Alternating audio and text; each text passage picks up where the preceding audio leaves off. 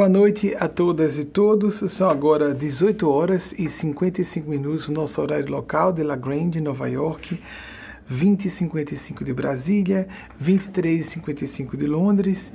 Que a espiritualidade do plano do bem nos ajude, não só a mim que farei uso da palavra mais diretamente aqui, mas a vocês que nos acompanham ao vivo e aqueles outros, aqueles outras que nos acompanhem adiante na exibição, na disponibilização permanente no nosso canal YouTube dessa palestra que acontece sempre em tempo real, nos domingos por hora, nesse horário referencial de Brasília de 20 e 30, porque nós fazemos a flexibilização do horário daqui, da, dos Estados Unidos, mas ficamos com o referencial de Brasília, já que o nosso público-alvo é o público lusofônico. Eu vou falar rapidamente sobre Luciane Vieira. Lu, é, princesa, um beijo no seu coração. Luciane é uma amiga antiga, como ela própria disse. Esse depoimento está agora, vai depois dessa palestra ser disponibilizado para vocês assistirem ao depoimento na íntegra. A espiritualidade do bem a que eu sirvo solicitou que eu colocasse os primeiros minutos no depoimento dela falando, não tudo sobre o que ela falou sobre minha mediunidade, mas a parte nuclear depois ela fala um pouco sobre mim e eu tenho me, deu, me dou o direito de julgar que há alguns exageros sinceros, ela está sendo sincera, não há dúvida, mas algumas pessoas confundem o que é compreensível me observando de fora, as minhas atividades, as minhas funções, as minhas faculdades com a dos seres que eu represento. Então, é, não me incomodo quando fala da mediunidade, que é uma coisa técnica, não qualifica pessoa alguma, mas por outro lado, há uma importância no sentido de que pessoas que têm um traço mais cético, que precisem de evidências da existência do mundo espiritual, percebam, vejam a prova testemunhal, uma pessoa dando seu testemunho público, para que você em casa Veja que, não importando que haja um médium ostensivo ou uma médium dotada de funções para um contato mais direto com seres que estão albergados numa, numa, num domínio extrafísico de existência, que esses seres possam se comunicar através dessa pessoa com maior função paranormal, vamos colocar assim livremente, ou você próprio, você mesma seja dotada ou dotado dessas aptidões, dessas habilidades, que são basicamente habilidades, não, não são indicativo de espiritualidade especial. Espiritualidade tem a ver com consciência, com sentimentos, com propósitos, com atitudes coerentes com esses sentimentos, com esses propósitos. Então, o depoimento na íntegra de Lu, a parte que já me incomoda mais, que eu tenho o direito de ter minhas discordâncias, Basta dizer quando eu fui assistir esse documentário, esse depoimento, parece quase documentário, né? Um, um depoimento na íntegra, que tem uma hora e 45 minutos, que ela fala de muitos detalhes desses nossos, já agora Lu, 24 anos de convívio, né? Desde 97.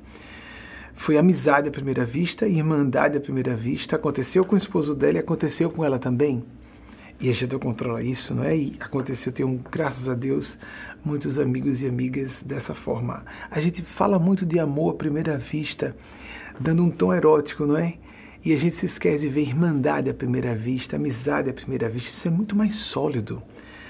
É muito bom quando pessoas conseguem manter casamentos longos. Eu tenho um casamento longo já desde 2009, mas é, isso é circunstancial Inclusive porque os casamentos longos, para hoje é casamento longo, né? Para o universo LGBTQI, em que nós não temos obrigações morais com filhos e filhas, os que escolhem não adotar nem ter filhos biológicos, biológicas, como é o nosso caso. É mais difícil ainda manter. Ficamos à, à mercê de estarmos afinados. Então, eu tenho um casamento longo, mas os casamentos que a gente procura pautar pela amizade e a fraternidade, o referencial é sempre esse. São circunstanciais. Casamentos podem passar, amizades ficam para sempre. E se nós tornamos o cônjuge nosso principal ou um dos principais amigos, então, ou amiga, nós temos condições de favorecer, propiciar uma maior durabilidade desse casamento. Então, o objetivo de trazer isso a público é que, de fato, quando eu comento, estou sendo influenciado, eu estou à frente. Eu não estou sem consciência do que está acontecendo. Pelo contrário, aqui eu fico supralúcido por influência delas e deles. Eu tenho bastante, do que o padrão médio da Terra, bastante é, percepção do que está acontecendo. Eles intensificam durante essas preleções públicas, de modo que eu posso até dialogar com eles enquanto estou falando com vocês, de maneira apenas telepática, mental, sem usar é uma comunicação discursiva, porque a parte linguística da minha neurofisiologia está tomada, tomada, não é? Eu sou livre, eles não nos controlam, nos dominam, coisa alguma. Para essa fala que a rigor é psicofônica, mas intuitiva, porque eu continuo à frente do, da regência do que é falado, embora o a todo momento tutelado, dialogando com elas e com eles, e eles vão me fazendo sugestões, ativando minha memória para me recordar de alguns episódios históricos, de alguns vultos que marcaram a história da nossa civilização, eventos importantes, para que contextualizemos as perguntas de uma maneira que fique mais enriquecida a defesa das teses que apresentamos aqui ainda que defesa e tese parece forte, não é? Dos argumentos que apresentamos aqui diante de vocês. Vamos então já passar a primeira pergunta. Aqui vocês já sabem que eu tenho esse probleminha com a baixa umidade, né? Eu sou resido nos Estados Unidos desde fevereiro de 2020. Ela falou sobre morar no Brasil porque esse depoimento foi concedido em 2019 e eu só viria para cá em fevereiro de 2020. Então, é, tenho ainda o, a minha fisiologia, que é a fisiologia do corpo todo, né, do sistema como um, um todo, permitam a redundância, de me acostumar a ambientes muito úmidos. E aqui fica muito seco, principalmente quando a calefação tem que ser ativada por causa do frio extremo do lado de fora. Então, vamos passar a primeira pergunta de vocês, lembrando que essas perguntas são colhidas a partir do que vocês enviam Existe uma equipe de pessoas para fazer a seleção dessas perguntas e passar para mim, e eu leio junto com vocês para favorecer que a espontaneidade do fenômeno espiritual ocorra da maneira mais livre possível. Só para dar uma ideia, eles pedem que acham importante que eu me confidencie para tirar esse relógio aqui, os horários tá bom, basta umzinho, dois relógios é muito. O do, do, do celular e o aparelho, prefiro assim, com ponteiro, uma beleza, coisa bem analógica é, eles pedem que eu partilhe com vocês que de tal maneira me incomoda um pouco as referências que eu realmente atribuo muito mais a essas almas do plano sublime, na minha opinião, seres do campo da supraordenação das ideias, quando as pessoas misturam um pouco esses espíritos comigo, me dá um tal desconforto que eu tive uma cefaleia, uma dor de cabeça repentina. Tive que me medicar porque eu tinha que ouvir tudo para autorizar a publicação.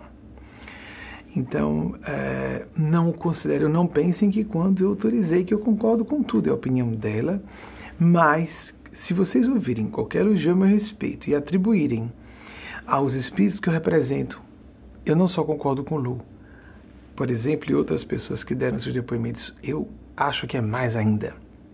Então vamos passar pela pergunta de vocês, por favor. Maria Cecília Zabou, nome bonito. Eu não sei se eu estou é, pronunciando corretamente, não sei qual é a origem da, do seu nome de família, Maria Cecília, Rio Grande, do, Rio Grande do Rio Grande do Sul. Como lidar com a culpa de não nos julgarmos merecedores ou merecedoras das graças concedidas por Nossa Senhora.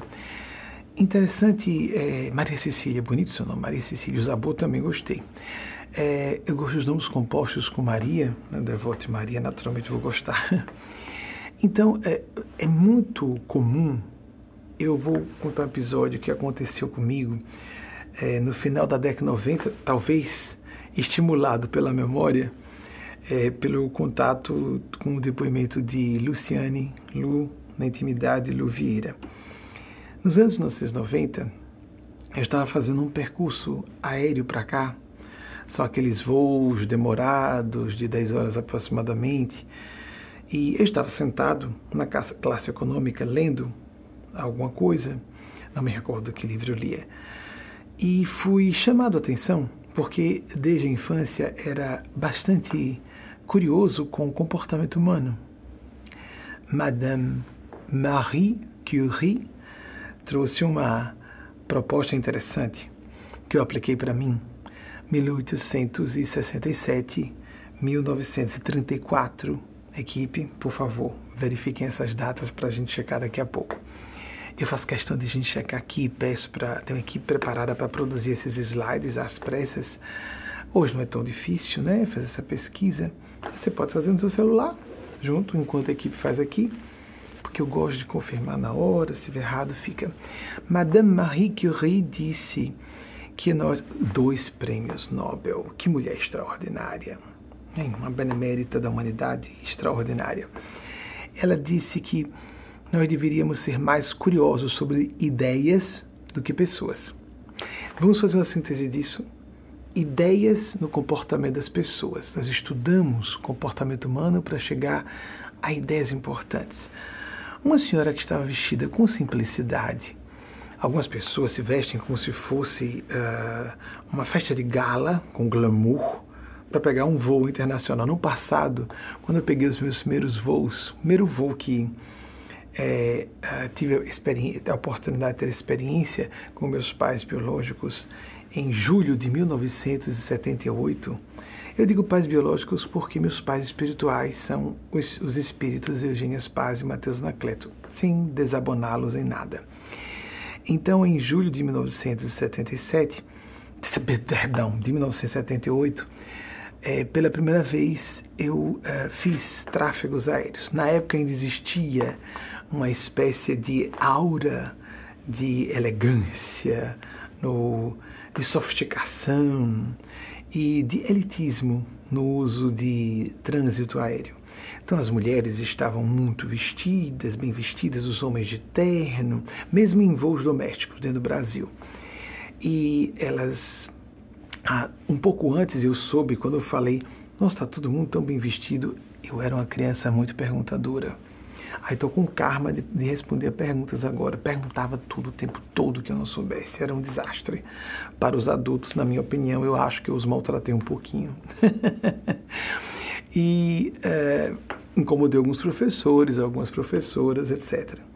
Depois eu comecei a silenciar e fazer minhas pesquisas numa época pré-internet. Vocês não querem saber o benefício, vocês mais jovens, o benefício que é termos condições de pesquisar sobremaneira atenção nas áreas que não for da expertise de vocês. Quando vocês não forem especialistas, tenham cuidado. Procurem alguém que seja um especialista, porque é o especialista quem sabe até pesquisar na internet. Não queiramos ser, por exemplo, médicos e médicas nós mesmos, nós próprias, e chegarmos com o diagnóstico pronto numa consulta médica. Meus amigos e amigas médicos, médicas estão bastante uh, tristes com essa complicação no diálogo com pacientes, porque às vezes o paciente quer a pulso que o médico confirme a, não só o diagnóstico que a pessoa fez de sua enfermidade, como já deseja que o médico faça uma prescrição medicamentosa conforme as suas opiniões. É uma era de presunção delirante, amigos, amigas, e nós temos que corrigir presunção e estupidez. Se não é estupidez no campo intelectual, casa à mediocridade intelectual problemas de falta de maturidade psicológica. A pessoa não tem condições de perceber que aquela pessoa que estudou durante vários anos o assunto sabe como distinguir. A leitura de um quadro sintomatológico é algo extremamente intrincado. Há infinitas, às vezes, possibilidades de interpretação de um evento orgânico qualquer que seja. Voltando ao episódio, essa senhora estava é, bastante estava vestida com simplicidade. Então, soube na época, quando eu fiz esse primeiro voo, outro episódio que estava, estou com parênteses dentro de parênteses, não é? Um episódio, eles pedem que eu fale dessa forma com vocês para que fiquemos mais próximos, mais próximas. Eu achei que as pessoas estavam bem vestidas demais. E aí, então, a minha mãe biológica, que fez muito trânsito para o Rio de Janeiro na época, ela disse: Ah, você não queira saber como era nos anos 60, nós precisávamos usar luvas as mulheres estavam de luvas. Vocês imaginem luvas no Brasil. mal dá para se usar no sul do Brasil no inverno, não é? Como isso aqui, é, isso que se usa no Brasil, terno. Isso é uma espécie de roupa própria para ambientes frios. Usar-se no sul do Brasil no inverno vai, porque o sul do Brasil é quente no verão. Mas é, aquele padrão, aquela, aquela aculturação de importarmos ideias e comportamentos da Europa no passado e hoje dos Estados Unidos principalmente, sem fazermos a devida filtragem para as necessidades locais. Muito bem. Voltemos, agora à viagem dos anos 90. Eu estava fazendo um trânsito para cá. Foi nos anos 90, mas não sei se mais. O primeiro voo para cá foi em 96 e terminei ah, com o último no, no, século 20, no ano 2000. Ano 2000 é século 20, é o último ano do século 20. A gente pensa que 2000 já é século 21, não é? Né? Então, voltando. Eu não me recordo em que ponto dos anos 90 isso aconteceu, mas foi nos primeiros anos em que vinha, vinha para cá, para périplos de conferências que fazia nos quatro estados, é, nesse, em quatro estados de New England. Lu até chega a fazer referência a isso. Nova York, Nova Jersey, Connecticut e Massachusetts.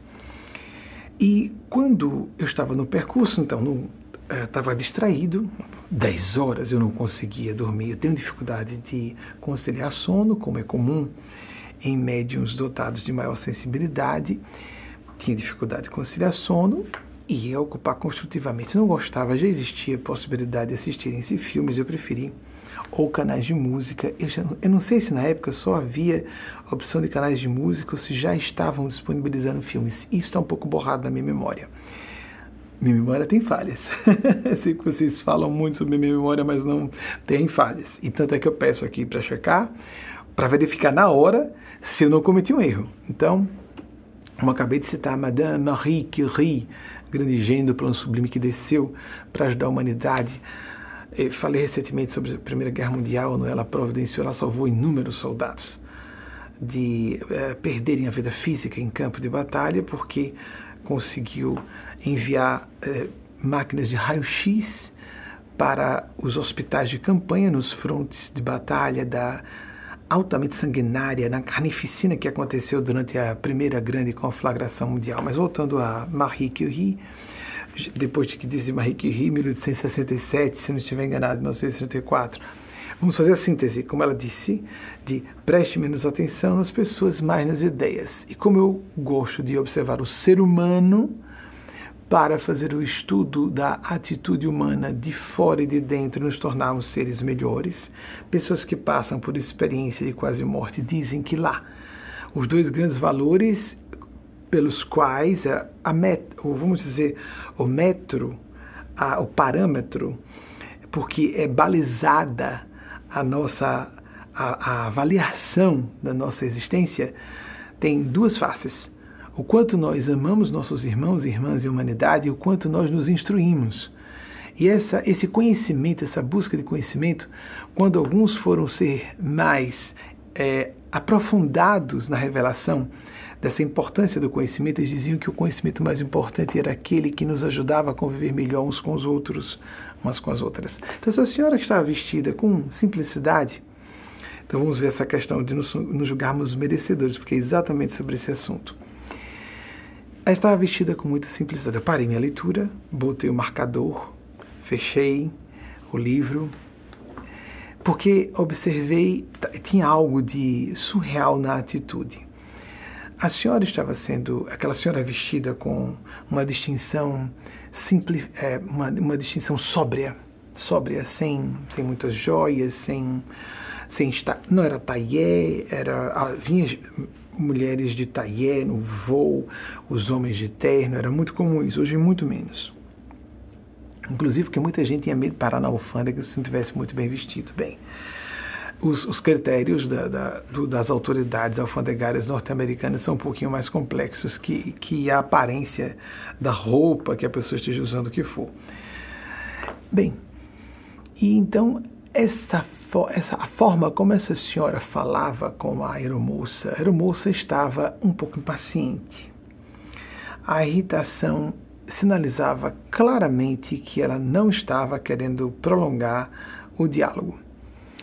E a dama, que era passageira, vestida com aquela simplicidade que denunciava bastante finesse, continuava muito afetuosa e prolongava aquela conversação de modo tão solícito que então disse: Bem, deixa eu fazer aqui minha, a, meu exame do assunto. Os estudos de caso. O espírito Carlos Chagas por André Luiz fez estudos de caso assim. Livros inteiros foram compostos estudando casos de pessoas em sofrimento em regiões do plano extrafísico, sofredor, e a partir daí extraindo ilações aplicáveis universalmente. Se não estiver enganado, eu estava num ponto de transição na aeronave entre a classe econômica e a classe executiva, mais na classe econômica. Pela atitude, eu não havia visto de onde aquela senhora tinha vindo nós homens temos visão periférica ruim, vocês mulheres têm uma visão periférica excelente. E nós homens temos, fisicamente quero dizer, temos uma na retina a visão macular muito mais precisa. O pessoal do futebol conhece isso porque bandeirinha geralmente é uma função de mulher, porque elas têm a visão periférica melhor. E eu não vi, de fato, quando ela chegou. Mas aquela conversação começou a me chamar a atenção e me desconcentrou um pouco quando levantei os olhos, porque tenho esse hábito de observar pessoas e lê-las. Fechei. Bem, vou fazer uma aposta aqui comigo mesmo. Essa senhora está sofrendo a culpa da pessoa que tem muita consciência, não é psicopata, mas nasceu em posição de privilégio. Ela compreende a injustiça social de ter nascido rica, sem mérito pessoal, porque provavelmente não, não crê na reencarnação e de nós recebermos dotações numa certa área específica, por exemplo, nascer numa certa classe social com oportunidade de desenvolver o intelecto ou de se treinar ou de ter experiências. E há pessoas que nascem em classes menos abastadas e têm mais mérito ainda porque buscam essas experiências sem facilidade para isso, ela continuava extremamente gentil e a cortesia se intensificava à medida que a aeromoça estava visivelmente quase impaciente, com dificuldade de ser cortês. Então, essa senhora tem a culpa das pessoas muito ricas ou privilegiadas que se sentem no dever de tratar muito bem pessoas de classes sociais ditas inferiores, porque ela via a aeromoça como uma pessoa de classe inferior. É interessante que às vezes no Brasil se vê como elite, né? Não, são pessoas com um salário bom para o Brasil, são pessoas que conhecem duas ou três línguas mais ou menos, o suficiente para conversar ali é, a bordo, mas uma pessoa da elite brasileira não vê como uma pessoa como uma elite de jeito nenhum. E ela estava sendo muito gentil, muito amável.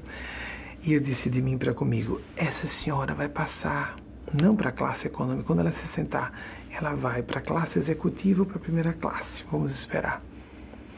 E de fato, batata, ela foi. Como lidar com nós não nos sentirmos merecedores e merecedoras?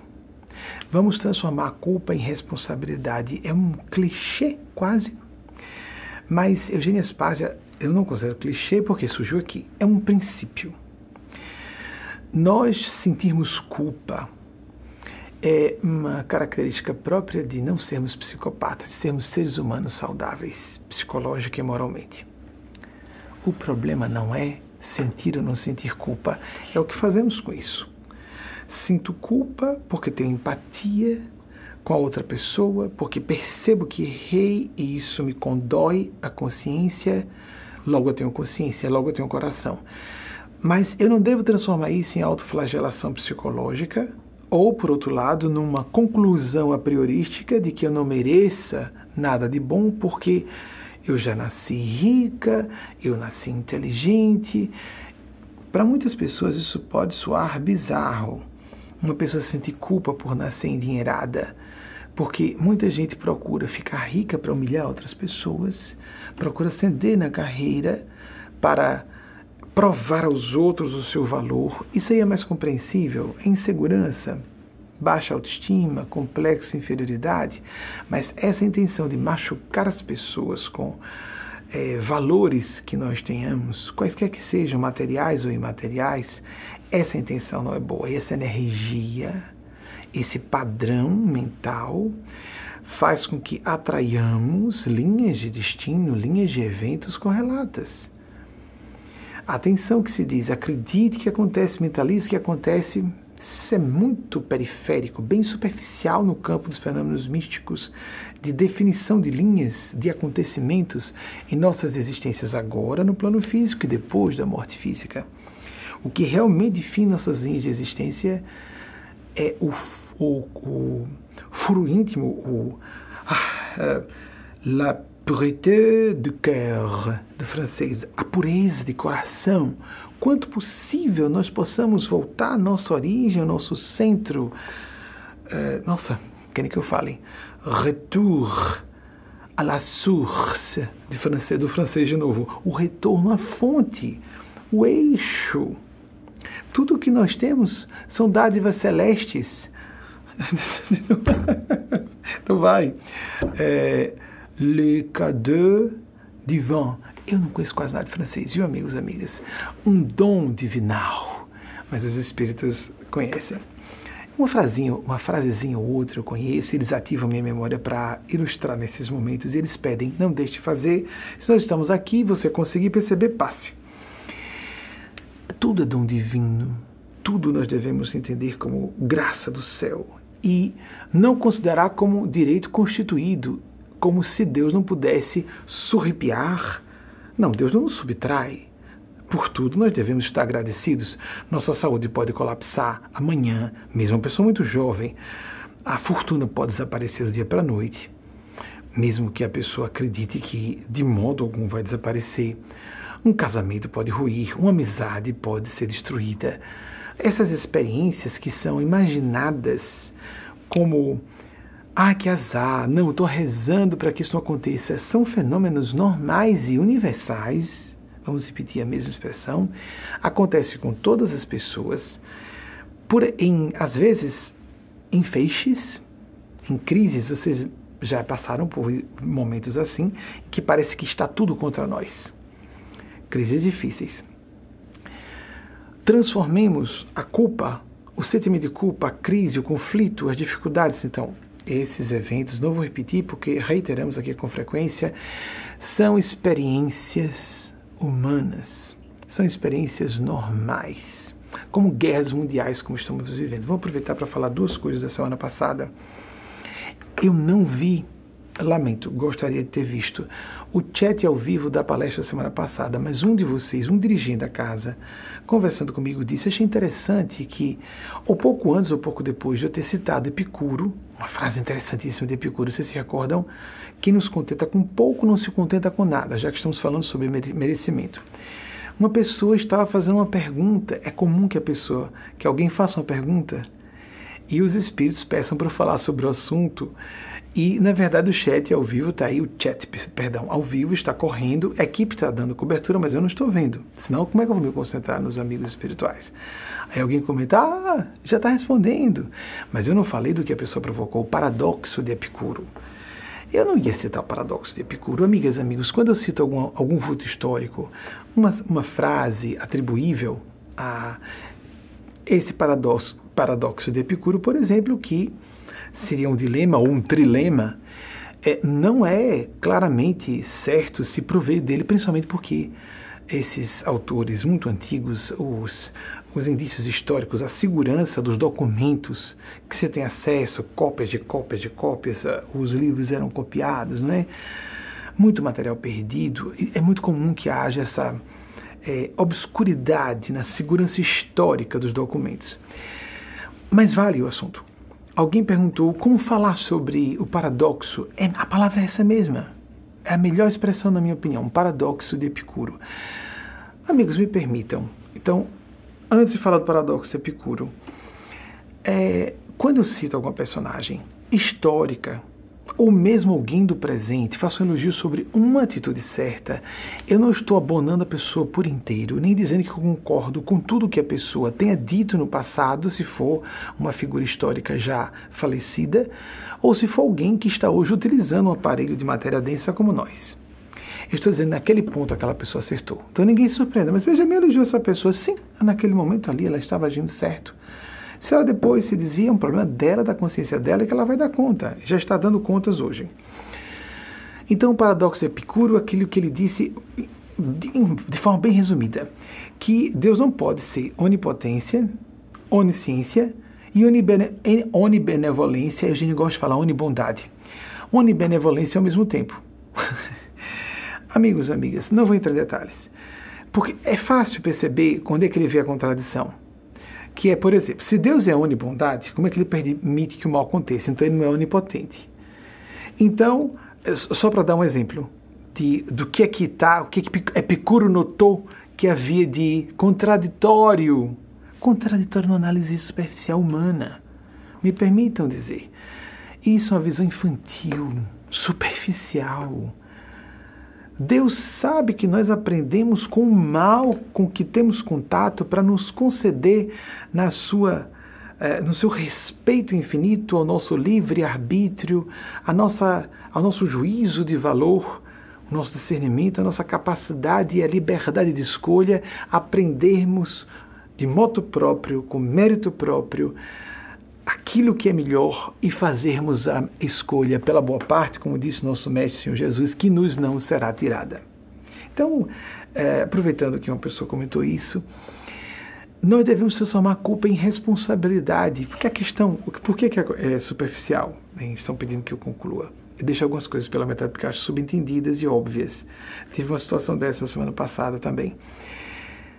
Deus já sabe de antemão. Esse, esse é outro argumento importante. Só alguns tópicos, amigas e amigos. Há o paradoxo de Deus. Por exemplo, nós podemos falar sobre determinismo e livre-arbítrio. Ah, nós vivemos uma época, vivemos uma época do determinismo reducionista genético. Ah, pobrezinha daquela pessoa eu sei que é controverso, mas muita gente está completamente crédula no meio científico disso. Pobrezinha, nasceu com a genética de uma alma criminosa, um comportamento criminoso, não vai conseguir se libertar disso. Existem dois grandes fatores. Isso é, de um modo geral, reconhecido nas comunidades científicas que estudam comportamento humano, porque são várias disciplinas do conhecimento, não é? Científico, como linhas de psicologia, a psiquiatria, a neuropsiquiatria, a psicologia evolucionista, blá blá blá blá. Há várias. Influ a influência da nossa própria genética, sim, o aparelho físico nos influencia e vice-versa, nós influenciamos também. E a nossa educação, o ambiente. Mas existe uma margem de manobra que é nossa. Então, a divina providência, paradoxalmente, sabe de antemão como nós vamos fazer uso do nosso livre-arbítrio e, ao mesmo tempo, nós temos liberdade de agir de uma forma ou de outra. Simplifiquemos. Na semana passada, para quem ficou uh, na curiosidade, o que foi que eu deixei subentendido e não falei com vocês foi que é, alguém falou sobre guerra, recordam-se? As guerras de pensamentos. Olha, sobre exatamente isso, Margaret Mitchell, no século passado, é, escreveu e foi lançado em 36 e o vento levou, convertido. Aí eu comentei alguma coisa como, não vou lembrar detalhes, mas é fácil ver no arquivo da palestra semana passada, aqui no nosso canal YouTube quando logo em 39, em dezembro de 39, estava lançando, sendo lançado o filme. Só três anos depois. Foi um best-seller extraordinário, um milhão de cópias em poucos meses, naquela época, e em seguida se converteu num mega filme, uma mega produção de cinema clássico, considerado um dos maiores filmes de todos os tempos. E comecei a falar da Segunda Guerra Mundial. Duas coisas eu não falei porque eu considerei subentendidas e que todo mundo iria compreender. Porque eu falei, o livro falava do assunto e comecei a falar de Segunda Guerra Mundial e dizendo, vejam que coincidência, 39. O que eu considerei subentendido, que todo mundo sabia que o filme O Vento Levou, assim como o livro, tratam da Guerra da Secessão nos Estados Unidos, que aconteceu aqui na década de 1800, 1860, e que todo mundo se lembrava que a Segunda Guerra Mundial começou em 1939. Aí a coincidência das datas. mas simplesmente uh, que a ideia é provocar os assuntos para vocês. Então, falhou um pouquinho a didática, mas é porque às vezes eu me distraio de presumir que alguns assuntos sejam de domínio comum. Não foi, essa parte não foi nenhum encarnado. Quando eu me levantei saí da palestra, você pressupôs que as pessoas conheciam o conteúdo do tema de O Vento Levou, porque algumas coisas dizem durante a palestra e outras só falam depois. Eu tenho liberdade de acertar e errar aqui. Eu não estou aqui como boca da verdade. Não existe isso. Ninguém é. Ninguém é. Quem disser que é, mesmo que diga não, mas eu estou falando em nome da Bíblia. Quem é que pode falar em nome da Bíblia? Tudo é interpretado. Em nome do Alcorão é interpretado. Os bons é, é, muçulmanos seguem uma interpretação magistral do Alcorão, que inclusive em suas tradições tratam de Maria de Nazaré, que nós vemos como um Cristo, com muito mais respeito do que nós cristãos e cristãs. Por exemplo, vem Jesus como profeta, não condenam Jesus. Então, tudo é interpretável. Tem que haver uma exegese do texto sagrado. Aqueles textos foram escritos em idiomas mortos. Muitas vezes, depois de décadas dos eventos narrados só para falar do evangelho mais antigo de Levi e Mateus, segundo estudiosos da Bíblia, os acadêmicos mesmo. Ele, isso é universal, por todas as fontes que eu li até hoje, foi escrito aproximadamente o mais antigo dos quatro evangelhos canônicos, que já são os evangelhos clássicos, principalmente a principal razão é porque são mais próximos, foram publicados, escritos no publicados no sentido escritos. Não havia imprensa, lógico, né? A imprensa é Gutenberg lá na frente século XV. Foram escritos mais próximos dos eventos narrados. Pois o que foi escrito mais próximo dos eventos narrados, o de Mateus Levi, foi escrito 35 anos depois da morte, não importa o que seja, não interessa o assunto, de Jesus. Então, isso aquele escrito em grego, depois traduzido para o latim, depois traduzido para os idiomas neolatinos, com interpolações, extrações de trechos, com monges copistas copiando errado, um monte de versões atrapalhadas, etc. Temos que ler com Paulo de Tarso, no primeiro século de nossa era do calendário gregoriano cristão, pediu que nós lêssemos com espírito. A letra mata, o espírito vivifica com a interpretação, com consciência, a gente vai ser blasfemo, pegar textos dos evangelhos e combater minorias. Jesus era um, liberta, era um libertador, ele era um defensor de minorias. Quem ataca minorias dizendo que isso é pensamento cristão está seguindo um falso, um falso Jesus. Ele disse: haveria falsos cristos e falsos profetas. Ouça sua consciência. Avalie com cuidado. Todas as pessoas, inclusive a mim. Passe pelo filtro do bom, mas consciência mesmo. Não moralismo introjetado. Não convenção social. Não preconceito vigente. É um desafio para todas e todos nós a vida inteira. Nos depurarmos de preconceitos que todas e todos detemos em algum grau. Então, quando falei de Margaret Mitchell com o Vento Levou, e falei 39, eu estava pressupondo, estava todo mundo entendendo isso aí. Então, bem, às vezes a falha de didática também tudo ao vivo, chegando na hora. E então já pulo que vamos vamos pular os as explicações miudinhas e passar para o assunto essencial, a sincronicidade fabulosa de A Divina Providência, foi isso que quis dizer, influenciar uma mulher que publicou esse livro, que falava dos horrores da guerra e que nós podíamos manter esperança, não importasse o horror que acontecesse, para um filme importante, o maior da história do cinema por muitos autores críticos do cinema, no ano de eclosão da Segunda Guerra Mundial.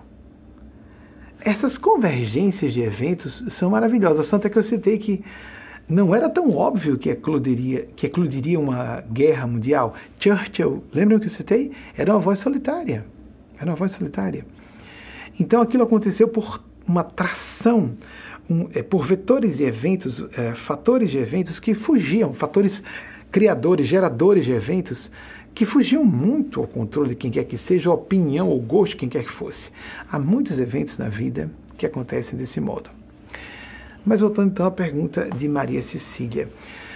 transformar a culpa em responsabilidade. Você se sente recebendo muitas graças de Deus, já se sente agraciada muito, como aquela senhora. Transforme em movimento solidário. Há uma tradição linda aqui nos Estados Unidos, como a filantropia. Rockefeller, ai meu Deus, será que eu vou me lembrar? Que viveu entre 1839 e 1937. As datas eu estou com um bom grau de segurança, são essas mesmo naquela época, com aquela medicina do meião do século XIX e o início do século passado. Ele viveu 98 anos. Aos 53, Rockefeller, que foi um dos maiores bilionários da história da humanidade, houve um levantamento que fizeram há alguns anos sobre quais foram, com alguma, obviamente que isso não é feito com muita segurança, alguma é, margem de erro, mas tentaram fazer algumas é, adaptações, ajustes de correção monetária, como se usava dizer é, no passado, para saber quem foram os maiores fortunas da história da humanidade. Entre elas estava, por exemplo, Cleópatra, no Egito Antigo, e Rockefeller. Rockefeller chegou a deter 1,5% do PIB dos Estados Unidos, Produto Interno Bruto. Imagine uma pessoa deter sozinha 1,5% do PIB do país que na época já era a maior potência econômica do mundo. Os Estados Unidos já eram o país mais rico do mundo em 1890.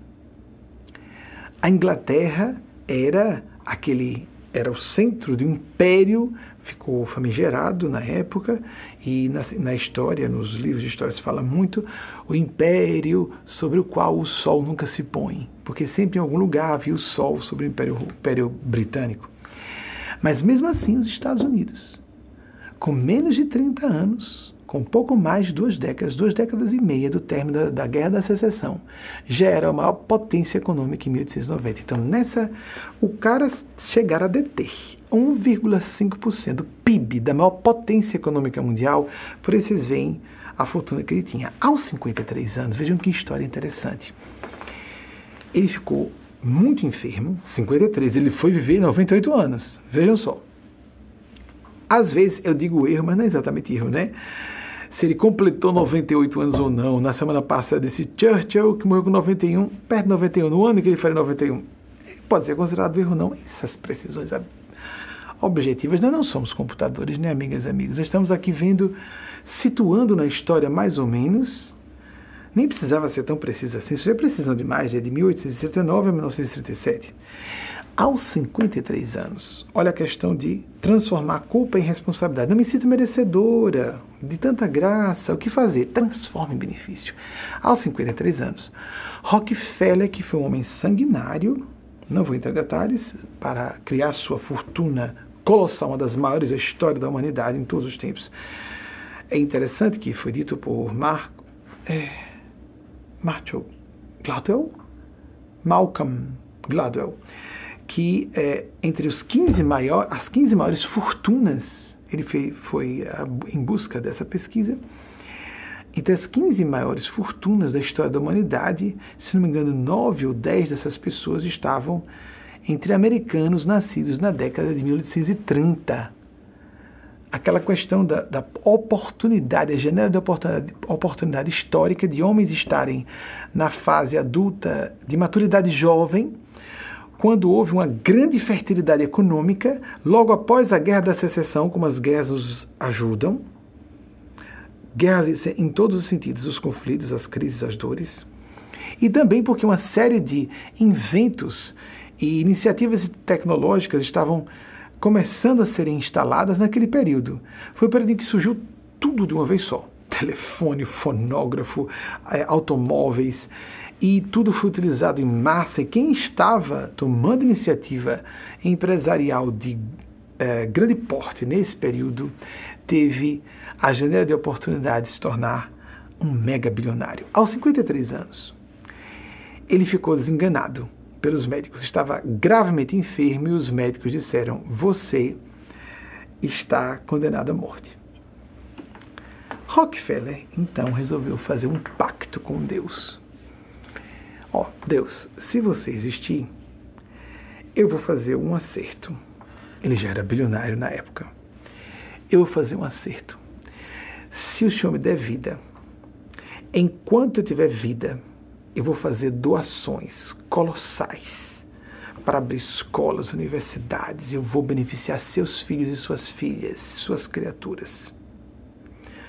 Rockefeller, que estava condenado à morte aos 53 anos, e naquela época, 53 anos era uma pessoa esperando a morte, mesmo que não estivesse muito enferma, as pessoas eram morriam por quase nada, numa era pré-antibiótico, pré-tudo, né?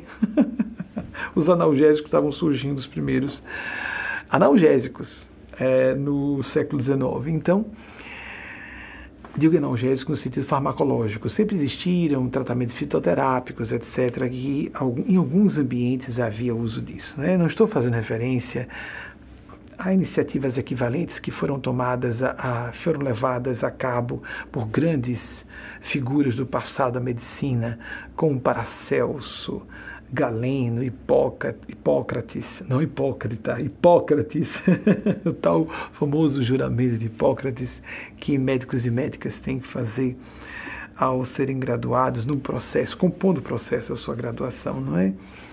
Um juramento de fazer o melhor pela humanidade, o bem, a saúde, lutar pela vida, aquela coisa toda. É fácil encontrar na internet o juramento de Hipócrates. Então, ele já li há muitos anos, eu vou me reproduzir com clareza. Estou, importantes são as linhas gerais, amigos amigas, e fazemos o um entrelaçamento das ideias para um foco construtivo em nossas vidas. Rockefeller fez esse acerto e se tornou e criou. Eu acredito que ele tenha sido um dos grandes responsáveis pela criação da tradição de bilionários filantropos dos Estados Unidos. Dessa forma, transforme a culpa. Ele fez por medo o cara que era um bom negociador resolveu fazer uma negociação com a espiritualidade sublime e o plano superior aceita isso. Jesus disse: Granjei amigos com as riquezas da injustiça. Ele havia sido muito injusto na construção do império dele, mas ele fez uma proposta inteligente. Isso me recorda de outro, de outro Cristo, outro Buda. Visando as minhas pazes, é Mateus Nacleto, os espíritos que falam por meu intermédio. Lao Tse, que só se tem com mais ou, mais ou menos alguma segurança a data de seu desencarne, 531 a.C. Vejam o que disse Lao Tse. Responda inteligentemente até a um tratamento não inteligente. Observem que Lao Tse não fez referência à bondade, mas à inteligência. Rockefeller foi inteligente. Jesus disse: Nécios, nécios, por acaso estáis tardos em inteligência? Vamos usar a inteligência para ajudar nossos corações, ainda mirrados, tortos. Temos sentimentos tão pobres ainda. Precisamos caminhar tanto para uma humanidade plena de altruísmo vivido em massas. Pessoas, lamentavelmente, até as pessoas ditas de bem, as pessoas dedicadas ao bem, são tão pejadas de falhas graves. Nós, seres humanos, somos tão vulneráveis, falíveis, pecadores e pecadoras. Chamar de pecador e pecador é mesmo que se dizer falível. Não se bota para baixo. Não é se botar para baixo, é se enxergar como se é. Não é fazer de bonzinho, não. É perceber que é falível, que tem suscetibilidades. Então, Lao Tse propôs isso, a inteligência. Atenção, equipe. Lao Tse já citei aqui em outros meses, mas esses autores a gente vai ter que citar, citar sempre, né? São grandes pilares do pensar tanto do Oriente, como Lao Tse, como do Ocidente, como citei aqui Marie Curie, que, e também citei é, há pouco Rockefeller. O patriarca, o principal Rockefeller, que gerou a grande. Tem aqui o centro, né? é um centro de visitação o Rockefeller Center em Manhattan, Nova York, etc, etc. Vamos passar para mais uma pergunta? Por favor. Michele Menezes, Maceió, Alagoas. Como se sentir digno de viver eventos felizes? Vocês veem que estão tá, batendo os temas? Que ótimo, que seja. Trabalhando por entender, primeiro, que a felicidade não é uma, um carrossel ou montanha russa de emoções, que isso pode compor um momento alegre, um momento de bom humor. Sejamos caleidoscópicos na nossa perspectiva de experiência espiritual emocional. A melhor maneira de nos sentirmos dignos e dignas de ser felizes na nossa opinião, dizendo nossa alquimia dos espíritos, é o que o grande autor norte-americano Ralph Waldo Emerson, equipe, por favor, pesquisa. 1803, 1882. Ralph Waldo Emerson disse: Ser o si mesmo, buscar ser autêntico, autêntica, no mundo que tenta a todo momento nos tornar outra coisa, é a maior realização que podemos atingir. Ou a maior realização que podemos, que pode ser produzida por nós, é uma autorrealização. Nós vamos nos sentir dignos e dignas quando nós atendemos a esses reclamos profundos de nossas almas, de seguirmos uma certa vocação, de cumprirmos os deveres. Isso é completamente intraduzível em palavras. Mas você tem como sentir: eu estou fazendo o que eu devo fazer. De fato, eu estou sentindo que isso é o que o meu. chame como você quiser.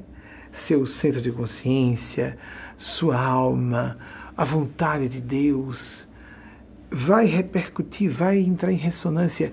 Não siga o que Freud, embora um gênio que libertou a humanidade das castrações do obscurantismo medieval, mas o que Freud denominou de superego como aquela supraestrutura de educação castradora oferecida pela sociedade. Não, isso, esse moralismo que enquadra as pessoas e castra, mutila as pessoas em seu psiquismo, isso é muito ruim. Não se trata disso. Mas aquela moralidade que diz respeito a sentimento de dever cumprido. Minha consciência pede isso. Eu estou em paz. Eu, o serviço aos filhos e às filhas, o serviço a alunos e alunas, a clientes, a pacientes, a seguirmos em qualquer interação social, não ficarmos na base de máscaras, de ser agradáveis para obter benefícios, mas de estar no espírito de serviço, chegar no ambiente e fazer uma prece antes. Que eu seja útil, que eu seja utilizado ou utilizada pelas forças do bem para ajudar pessoas que estejam precisando de socorro, porque as pessoas às vezes estão pedindo socorro sem nem se darem conta de que involuntária ou às vezes ou inconscientemente ou muitas vezes deliberadamente estão dando sinais de que estão pedindo socorro.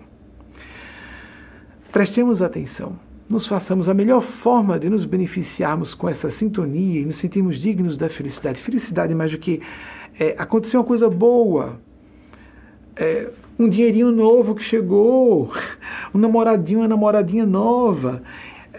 Tudo bem que isso seja bom, mas são eventos muito. Uh, ele não pode condicionar a própria felicidade a eventos externos.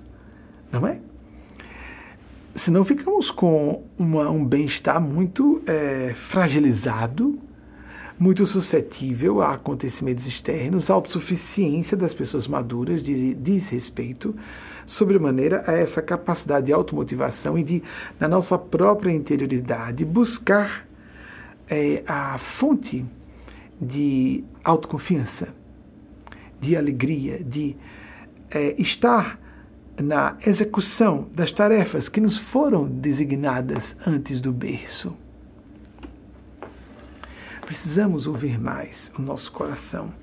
Com aqueles cuidados, quando eu falo assim, moralismo é diferente de moralidade. Ah, porque na minha religião, o que, que você vai? Está sorrindo, a pessoa sempre sorrindo, sempre amável. Ninguém mais aguenta isso. Ninguém mais aguenta isso que nós sejamos amáveis quanto puder. Estou aqui tentando ser amável, é lógico, isso é um dever social, educação, cortesia. Mas há um momento nas vidas de todas as pessoas e nas, em de todas as áreas das vidas de todas as pessoas e que nós temos que sair um pouco da cortesia e ser mais francos, inclusive para alertar a pessoa de que ela está à beira de se despenhar no abismo. Pais e mães que me que modigam se isso não acontece com relativa frequência. O que nós achamos que seja um crivo da consciência, muitas vezes é um crivo tirânico, sedutor, manipulador da cultura de um certo grupo dominante que está querendo fazer a nossa cabeça a lavagem cerebral. Que, lamentavelmente, doutrinas religiosas com frequência fazem, não todas, e nem todas as pessoas que estejam na liderança dessas religiões, mas, lamentavelmente, muito comum.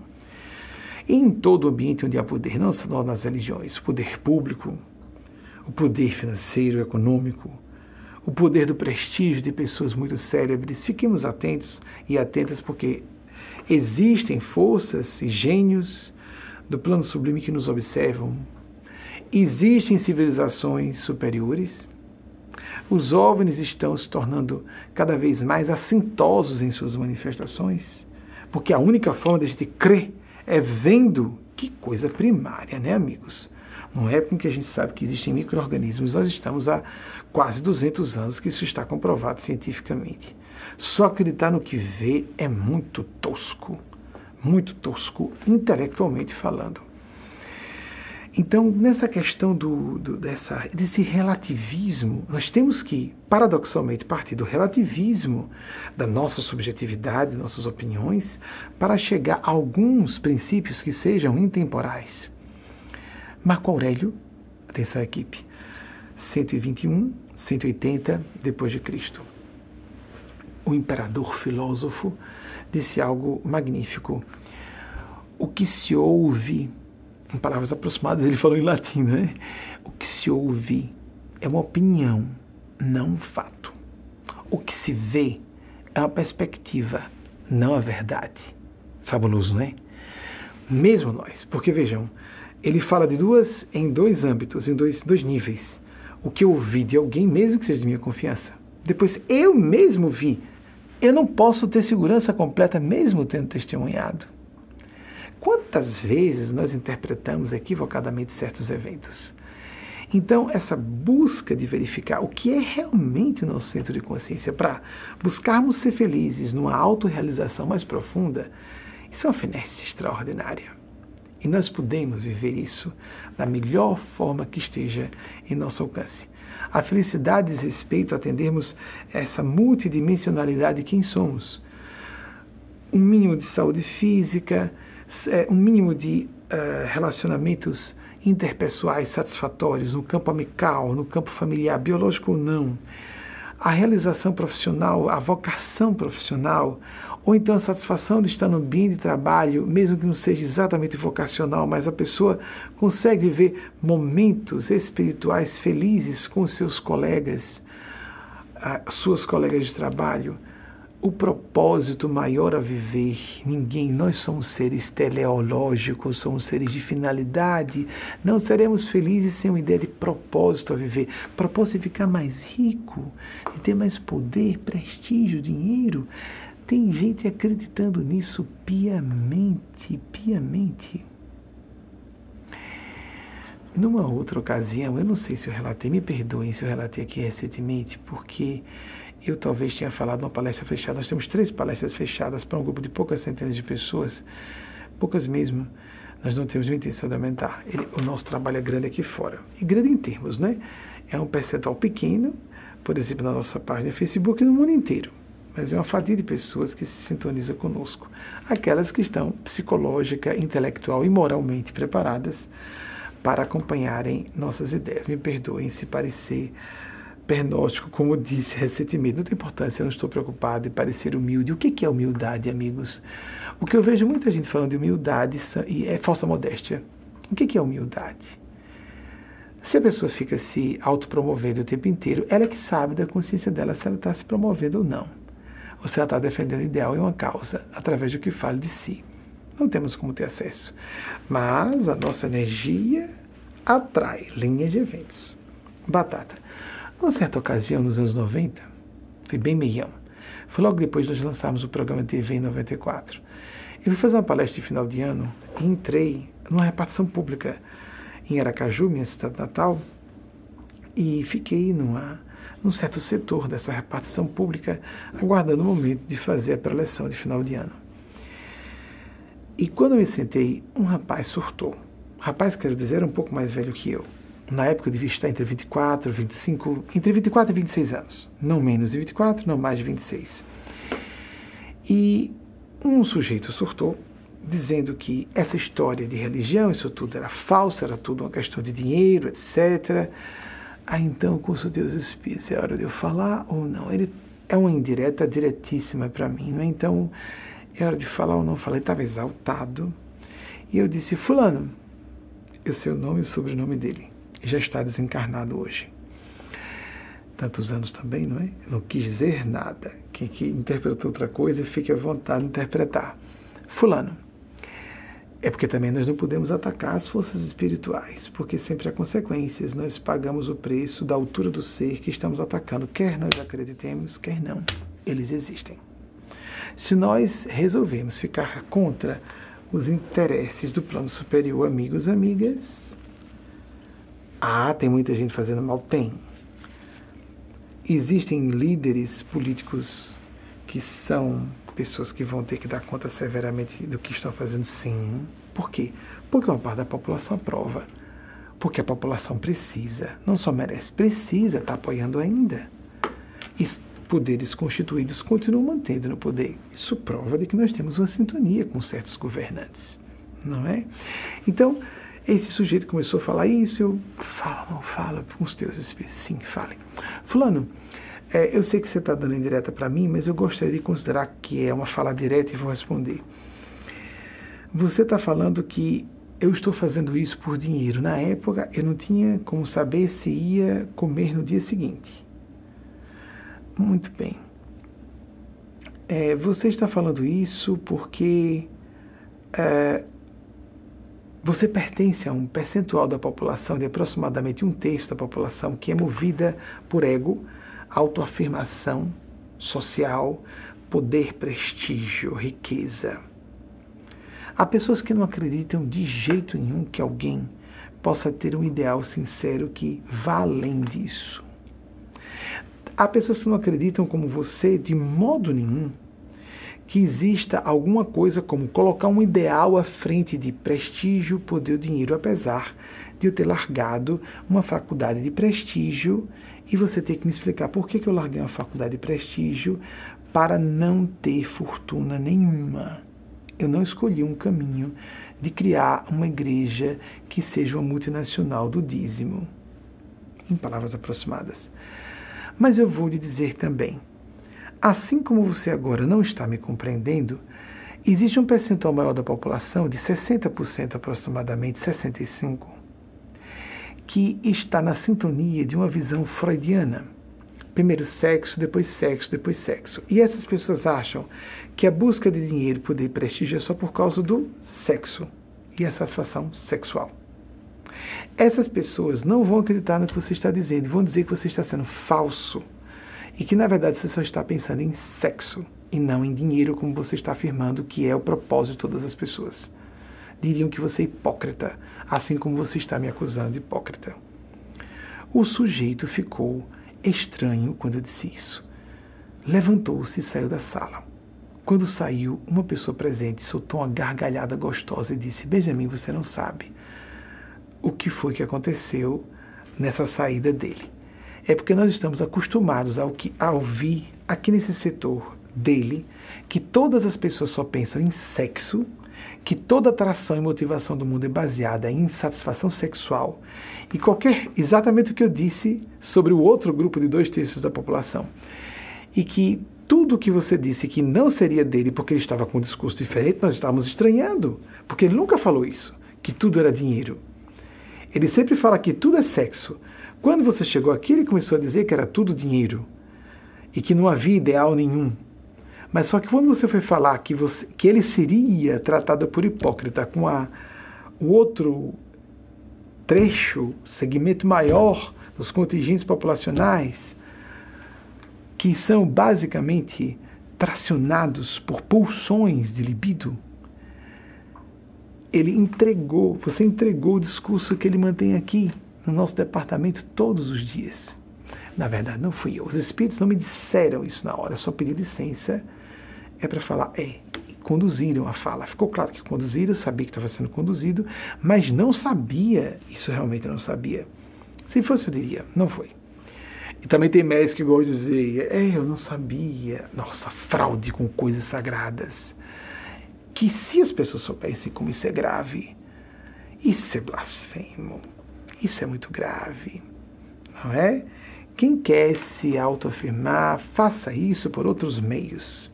Não use o sagrado para obter fortuna, prestígio, poder.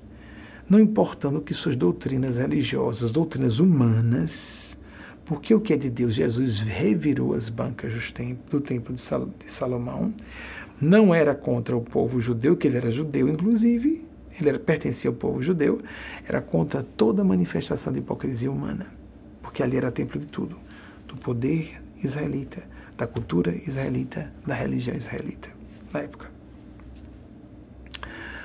Acho que fiz um bom levantamento, não é? E sobre essa questão de seguir a massa ou não, para você se sentir digno de ser feliz, digna, com os eventos felizes, acho que cabe aqui citar uma fala de Plutarco. Plutarco, equipe, me ajude, por favor. Plutarco viveu entre 46 e 120 da nossa era. É bem interessante que ele é, veio a falecer no ano anterior ao nascimento de Marco Aurélio, para quem está atento ao que eu estou dizendo aqui. Plutarco disse: Eu não preciso de amigos que mudem de ideia quando eu mudo, ou mudem de comportamento quando eu mudo, ou que balancem a cabeça para tudo que eu diga, porque minha sombra faz isso melhor. não é pessoa sendo contra, ficar alfinetando todo mundo o tempo inteiro, ou censurando o comportamento dos outros. Temos bom senso. Mas na intimidade, quando estamos à vontade, com cuidado para não ferir o ego ou a dignidade das pessoas, nos sentir dignos, a dignidade da pessoa, contornar, mas falar sinceramente: Fulano, você poderia melhorar isso aí? Está excessivo. É isso que se faz em terapia. Terapeutas honestos não adulam seus pacientes. São francos e francas, pelo menos esporadicamente. Eu sei que existe uma série de questões sobre não interferir na fala, principalmente na psicanálise clássica, que já está completamente em desuso, já foi é, desmoralizada por muitos autores da área científica, psiquiátrica e psicológica, mas na época foi válida. No, repito, Freud foi um libertador da espécie humana, um dos grandes gênios do século XIX, Sigmund Freud. Vamos citar então? Vai, se eu consigo lembrar, creio que está certo, 1856 1939. Então, Sigmund Freud trouxe a ideia da total, o total distanciamento, a completa imparcialidade, a não interferência no processo da pessoa que deveria ficar solta para falar e se tratar com sua própria fala, a terapia da fala. Não podemos ser radicais numa atitude Existe sim o respeitar o momento da pessoa, existe também a necessidade de catalisar certos processos, favorecer, ser um facilitador, uma facilitadora da elaboração dos conteúdos, dos conflitos, do, para o gerenciamento das crises que a pessoa esteja atravessando. Não podemos viver assim, de maneira tão radicalmente contra o que nós devemos buscar, que é a completude a integração psicológica para que possa haver integridade moral. Fazermos uma argamassa que integre o nosso psiquismo para que então possamos acessar com clareza a nossa moralidade que vai nos fazer realmente dignos de ser felizes ou nos sentir dignas a merecer eventos felizes em nossas vidas. Eu estou excluindo todas aquelas teorias de que nós somos treinados a não merecer felicidade, etc. Mudemos um pouco o anseio de felicidade eu digo a vocês de coração, sempre julguei, isso foi um assunto que só de pouco tempo comecei a trazer a público, sempre julguei, apesar de ser responsável por divulgar uma principiologia baseada na busca da felicidade, no dever de ser feliz e não ver de felicidade só como um direito, eu sempre achei a busca de felicidade um projeto fútil de vida. Sempre considerei que pessoas mais amadurecidas tinham compromissos com ideais, engajavam-se em causas, tinham trabalhos e eram sérias na busca de realizar aquilo. E felicidade parecia uma coisa de pessoas é, do sujeito que é o bom vivant, do curtidor, do badaleiro, do, é, do baladeiro, baladeira, e seria isso? Também não, isso não é felicidade, isso é euforia. Embora alguém possa estar em idade, em é, nível de maturidade psicológica de gostar da balada. Às vezes a gente sai disso na adolescência, e às vezes não. E alguns continuam vivendo e não são imorais ou maus caracteres por causa disso. Mas, amigos amigas, a felicidade tem a ver com algo mais profundo, principalmente com propósito. Nós temos que buscar. A bem-aventurança, a bliss, como já citei aqui de Joseph Campbell, e de nosso Senhor Jesus, falar dos bem-aventurados. Aí nós vemos alguns paradoxos, os paradoxos, a felicidade apesar da dor, apesar dos conflitos que estamos vivendo, que não podem ser solucionados de imediato, nem todos simultaneamente. E os eventos externos dessa época? Rússia, Ucrânia, Estados Unidos, China, União Europeia, todo mundo entrando em conflito uma vez só. Não é? Está tudo sob controle, tranquilizem-se, está tudo sob controle.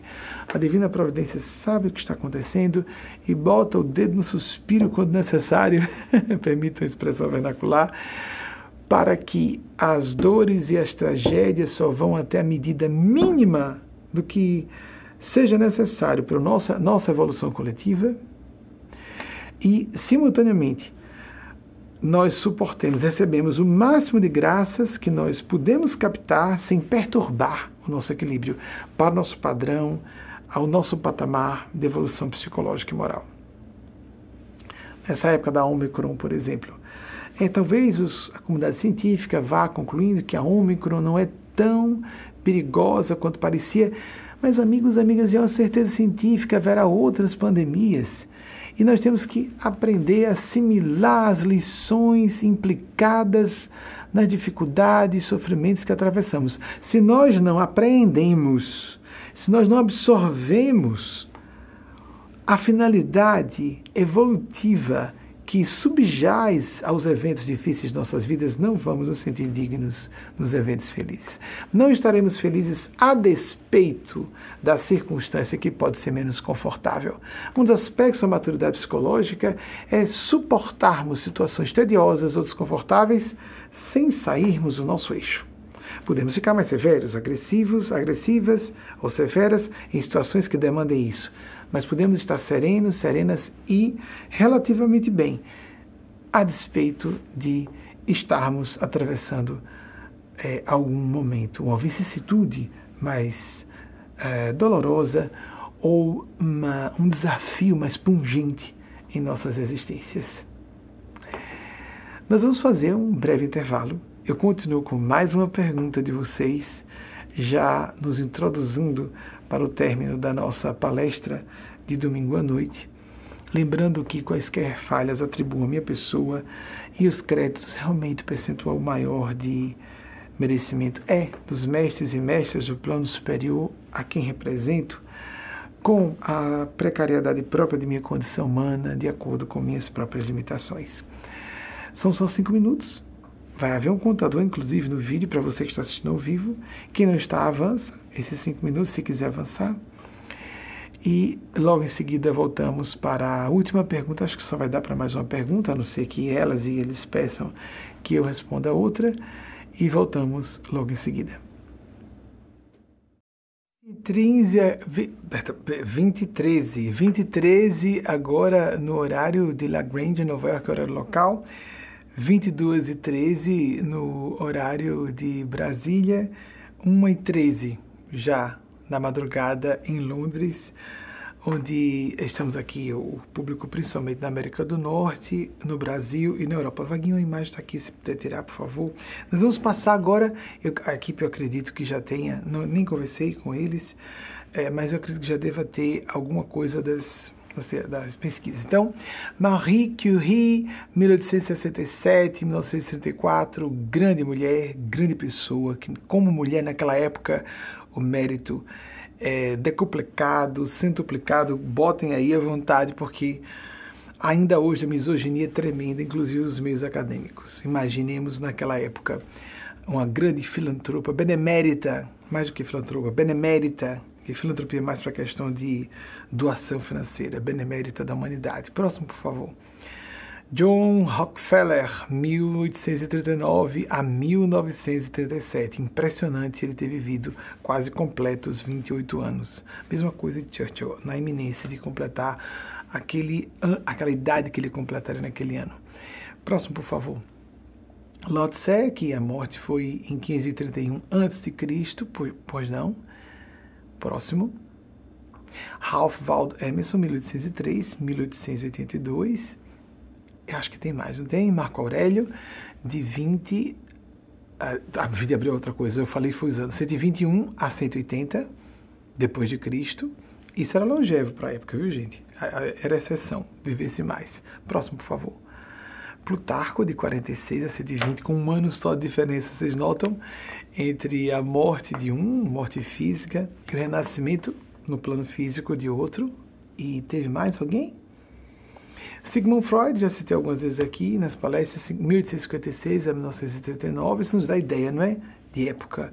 Se tem mais alguém? Acho que não, né? E o Vento Levou, o filme foi lançado na semana passada, falei, então foi lançado em 15 de dezembro de 1939 com a presença da própria escritora do livro, Margaret Mitchell.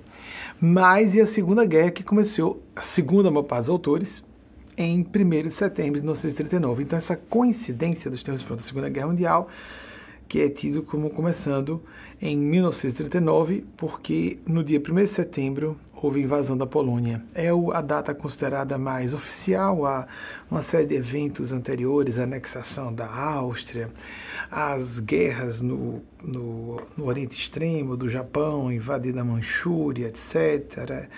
Mas isso não vem ao caso. Melhor considerar a data histórica, porque foi que a coisa pegou fogo mesmo. E a espiritualidade estava preparando a humanidade para aguentar e, sob maneira todo mundo ocidental, os horrores de uma guerra que trariam benefícios posteriores, antes mesmo que a Segunda Guerra eclodisse. Foi lançado em dezembro, mas o filme foi rodado durante todo o ano de 39 e Selznick passou, fez aquela aquela, aquele grande frenesi da busca pela atriz perfeita para o papel de Scarlett O'Hara, que acabou sendo escolhida para o papel a atriz Vivian Lee, a britânica Vivian Lee. Mais alguma coisa? Ivete levou o filme, o livro, lançado em 30 de junho de 1936. Mais alguma data, alguma coisa? A Guerra da Secessão, que foi no início do, do, da, da década de 1860, como disse a vocês, 61 a 1865 quase batendo com a nossa Guerra do Paraguai, que foi de 1864 a 1870, não é? Guerra da Secessão, pronto. Mais alguma coisa? Acho que não, né? Ah, imprensa século XV, Gutenberg, tudo bem. Mais alguma coisa a confirmar? Acho que não. Bem, próxima pergunta então, para termos tempo e não ficarmos com uma preleção tão longa.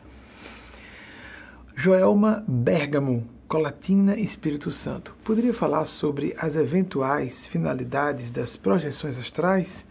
Joelma, todas as funções paranormais, mediúnicas, a experiência de saída parcial do corpo físico, que é chamada eh, por diversos nomes, de acordo com a linha de pensamento de parapsicologia, projeciologia, o espiritismo kardecista, a doutrina espírita, desdobramento astral, desdobramento da, do espírito, projeção da consciência, viagem astral, etc, etc, não interessa. Essa experiência acontece com quase todas as pessoas.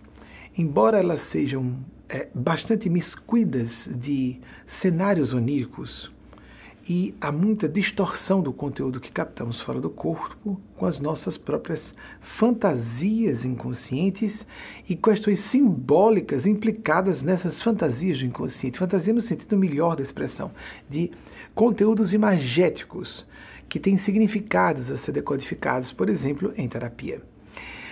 E a finalidade, a finalidade de projeções astrais, ou de quaisquer funções paranormais, ou funções intelectuais, ou mnemônicas, ou afetivas, o que seja, memória, por exemplo, eu achei engraçado.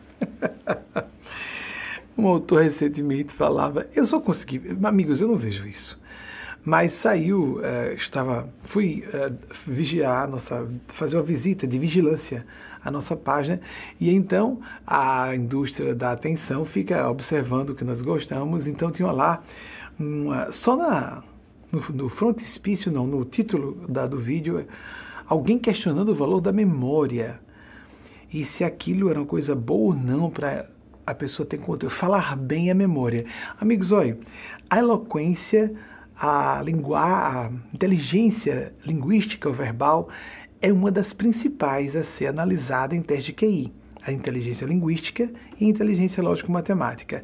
E sobre memória, eu acho que esse cara questionando memória deveria, talvez ele ache que deva dar aulas a neurocientistas, Porque todos os indícios de quando a pessoa está com demência senil, com problemas de degradação neurológica, de Alzheimer, ela começa a afetar a memória.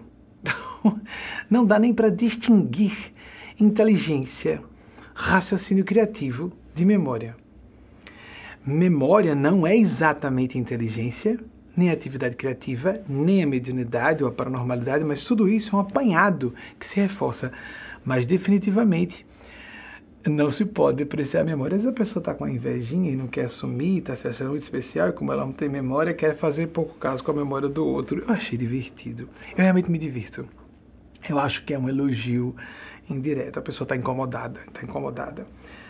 É melhor se preocupar com o bem comum, em vez de preocupar-se com a autopromoção e disputar espaço com os outros. Quanta bobajada! Parecem crianças no jardim de infância, no recreio, no, no, intervalo da escola. Quem tem mais isso ou aquilo? O carro de papai é maior do que o carro do seu papai. Mas peraí, gente, vamos amadurecer um pouco. Um monte de gente velha, uns marmanjões, muito mais velhos que eu com disputinhas infantis que vamos nos preocupar com coisas mais sérias, a humanidade à beira do apocalipse por tantos caminhos, não nos preocupando com bobagens, então tudo tem uma finalidade educativa.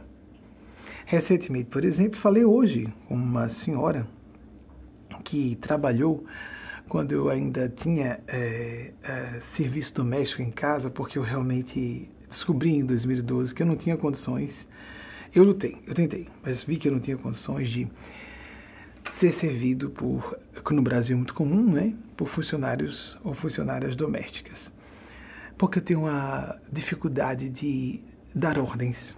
Mesmo que a gente transforme em pedido, que peça por favor, no Brasil muito elitista, muito classista, é, patrões fazendo pedidos, mesmo que educadamente, isso é visto como ordem. E eu realmente tenho muita sensibilidade e eu vejo isso como um problema, não uma virtude. Isso é sinal de que em outras vidas eu devo ter abusado desse assunto. Senão eu teria uma hipersensibilidade. Não tem nada de mais que a pessoa receba ajuda. Se acha que o salário é injusto, aumente o salário. Agradeça pelo serviço prestado, porque funcionário é uma pessoa com quem estabelecemos uma relação contratual empregatícia que pode ser rompida, não é escravo, não é escrava, não é? E vejo o serviço doméstico como algo de obrigação individual, pessoal ou de algum familiar que, num, em caráter de intimidade, nos ajuda naquela tarefa. É o meu sentimento sobre isso. Então, num episódio recente, aconteceu hoje isso, um episódio recente, aí isso não foi hoje. Eu tive uma experiência fora do corpo que não foi clara. Há momentos em que toda pessoa que teve experiência fora do corpo sabe disso. Nós acordamos fora do corpo, como você está aqui agora, me acompanhando mais ou menos despertos, né? Porque a lucidez oscila. A lucidez perceptiva, cognitiva, aquilo que as pessoas dizem, eu acho que eu estou com os fusíveis um pouco apagados, dormi menos, eu hoje dormi quatro horas, os fusíveis não não estão todos acesos. Quando a gente diz isso, parece que os fusíveis estão meio apagados, é mesmo, o cérebro começa a descansar por partes, etc. Não, não sou especialista da área, mas sei que existe isso. Então, a pessoa está em busca de uma experiência plena fora do corpo, não precisamos. Vou voltar já à minha experiência. A experiência fora do corpo plena acontece. Nós acordamos e ficamos mais ou menos despertos como estamos aqui. Sabemos que estamos fora do corpo, podemos olhar e ver o corpo podemos ver outros espíritos. Tive uma experiência muito forte com os meus pais nos anos 90, assim, bem curiosa, vou deixar para narrar isso em outro episódio. Mas o fato é que eu tive uma experiência há mais ou menos um mês com uma senhora jovem, mais jovem do que eu, que nos anos 2000 é, trabalhou como é, funcionária doméstica é, em nossa residência. E eu a tratava como minha babazinha, de mim, o bebezão. Então, acordei fora do corpo, parcialmente. Eu não estava completamente lúcido. Mas por experiência de trabalhos mediúnicos paranormais, quando acordei eu sabia, isso não foi só sonho. Existem interferências de conteúdos oníricos, ah, portanto havia filtros do inconsciente que trouxeram outro conteúdo a ser interpretado, elaborado, decodificado, mas eu tinha me encontrado com ela e É, tivemos um, houve uma troca de informações que aqui considero sigilosas, não acho que deva dizer, e eu tenho um carinho muito grande por ela e acho que é recíproco, estou convicto disso. Pedi uma amiga, falei com uma amiga que encontrou o telefone e conversei com ela hoje. Hoje à tarde. Estava com pouco tempo para dormir, mas diminuiu o meu tempo de dormir para conversar com ela rapidamente. E é, porque ela, desde 2012, eu não tenho mais é, atividade doméstica em casa, porque eu simplesmente não consegui processar. Não consegui processar. É, então, eu vou adiar isso para outra encarnação. É tão importante que isso não seja logo resolvido. Porque é tão importante que eu transmita às pessoas a ideia de fraternidade, de igualdade, de amizade. Acabei de falar sobre casamentos que se mantêm quando a amizade, relacionamentos familiares biológicos se reforçam quando a amizade, se não viram inimigos qualificados, não é? Não existe neutralidade com relacionamento com o sanguíneo. A mesma coisa com os amigos, que se tornam irmãos do Espírito, amigas que se tornam irmã, irmãs do Espírito, mais do que se fossem parentes biológicos ou parentas consanguíneas, porque são relacionamentos de eleição. E Jesus disse que uh, nós buscássemos, isso está nos evangelhos claramente, em toda, todas as tradições espirituais do Oriente e do Ocidente, priorizarmos o espírito sobre as relações materiais. Não há quem não abandone pai, mãe, irmãos, irmãs, fazendas em meu nome, que não receba cem vezes mais irmãos e irmãs, cem vezes mais fazendas, entre aspas. Os benefícios podem ser outros, não materiais. E na outra vida, a vida eterna. Então, há, sempre há uma finalidade educativa. Foi uma experiência fora do corpo realmente? Nós misturamos a experiência. E aí tive, eu entendi como uma provocação, consegui o telefone dela, falei com ela por trocando áudios pelo nosso sistema comum no Brasil de utilização, apesar de estar aqui, me sinto integrante da comunidade brasileira. Eu estou residindo aqui, como disse, desde fevereiro do ano passado por, pelo, pelo sistema que usamos muito, comunicação WhatsApp, troquei alguns áudios com ela, afetuosos, e é uma finalidade assim, vamos reatar uma conversa, estabelecer um contato.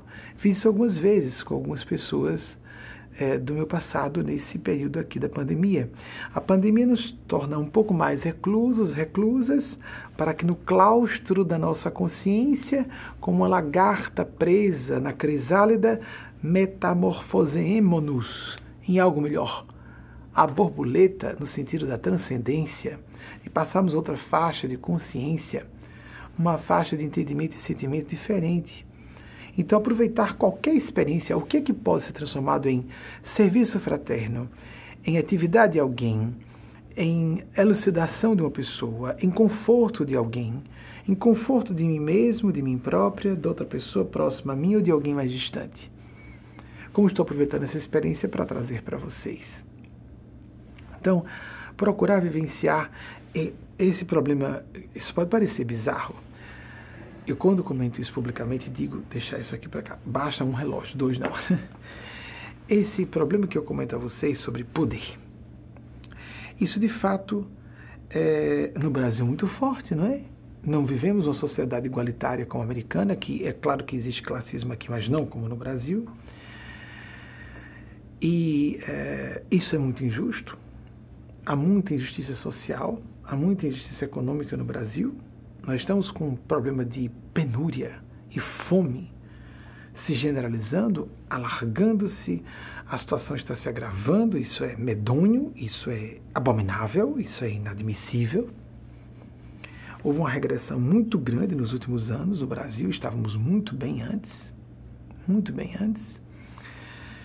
Esperemos que as pessoas tenham um mínimo de consciência e saiam do seu gosto pessoal de preferências político-partidárias e de inclinações classistas para voltarmos pensando no bem comum, porque não existe o bem individual sem o bem comum, vivemos uma teia de interdependência. Quanto mais esse princípio foi trazido por Jung, e Jungianos e Jungianas desenvolveram muito mais isso. Quanto mais há impulso de poder, menos há o afeto sincero. Quanto mais eu desejo exercer controle sobre uma pessoa, menos eu amo essa pessoa. Por mais que eu diga que não, estou querendo cuidar da pessoa, conversa fiada, Conversa mole para boi dormir, como se diz classicamente no Brasil. Para nós próprios, nós mesmas, inclusive, que a pessoa jura que está sendo bem intencionada. Vocês não conhecem aquela mãe possessiva invasiva que controla, quer controlar com quem o filho ou a filha está namorando, com qual a carreira profissional que o filho ou a filha vai definir, porque eu sei o que é melhor para você e tem que ser feito isso. Nós não conhecemos isso, isso é intitulado de amor? Essa tirania que acontece muitas vezes pais e mães sobre filhos e filhas. Não conhecemos isso, isso é arroz de festa, acontece em todo lugar.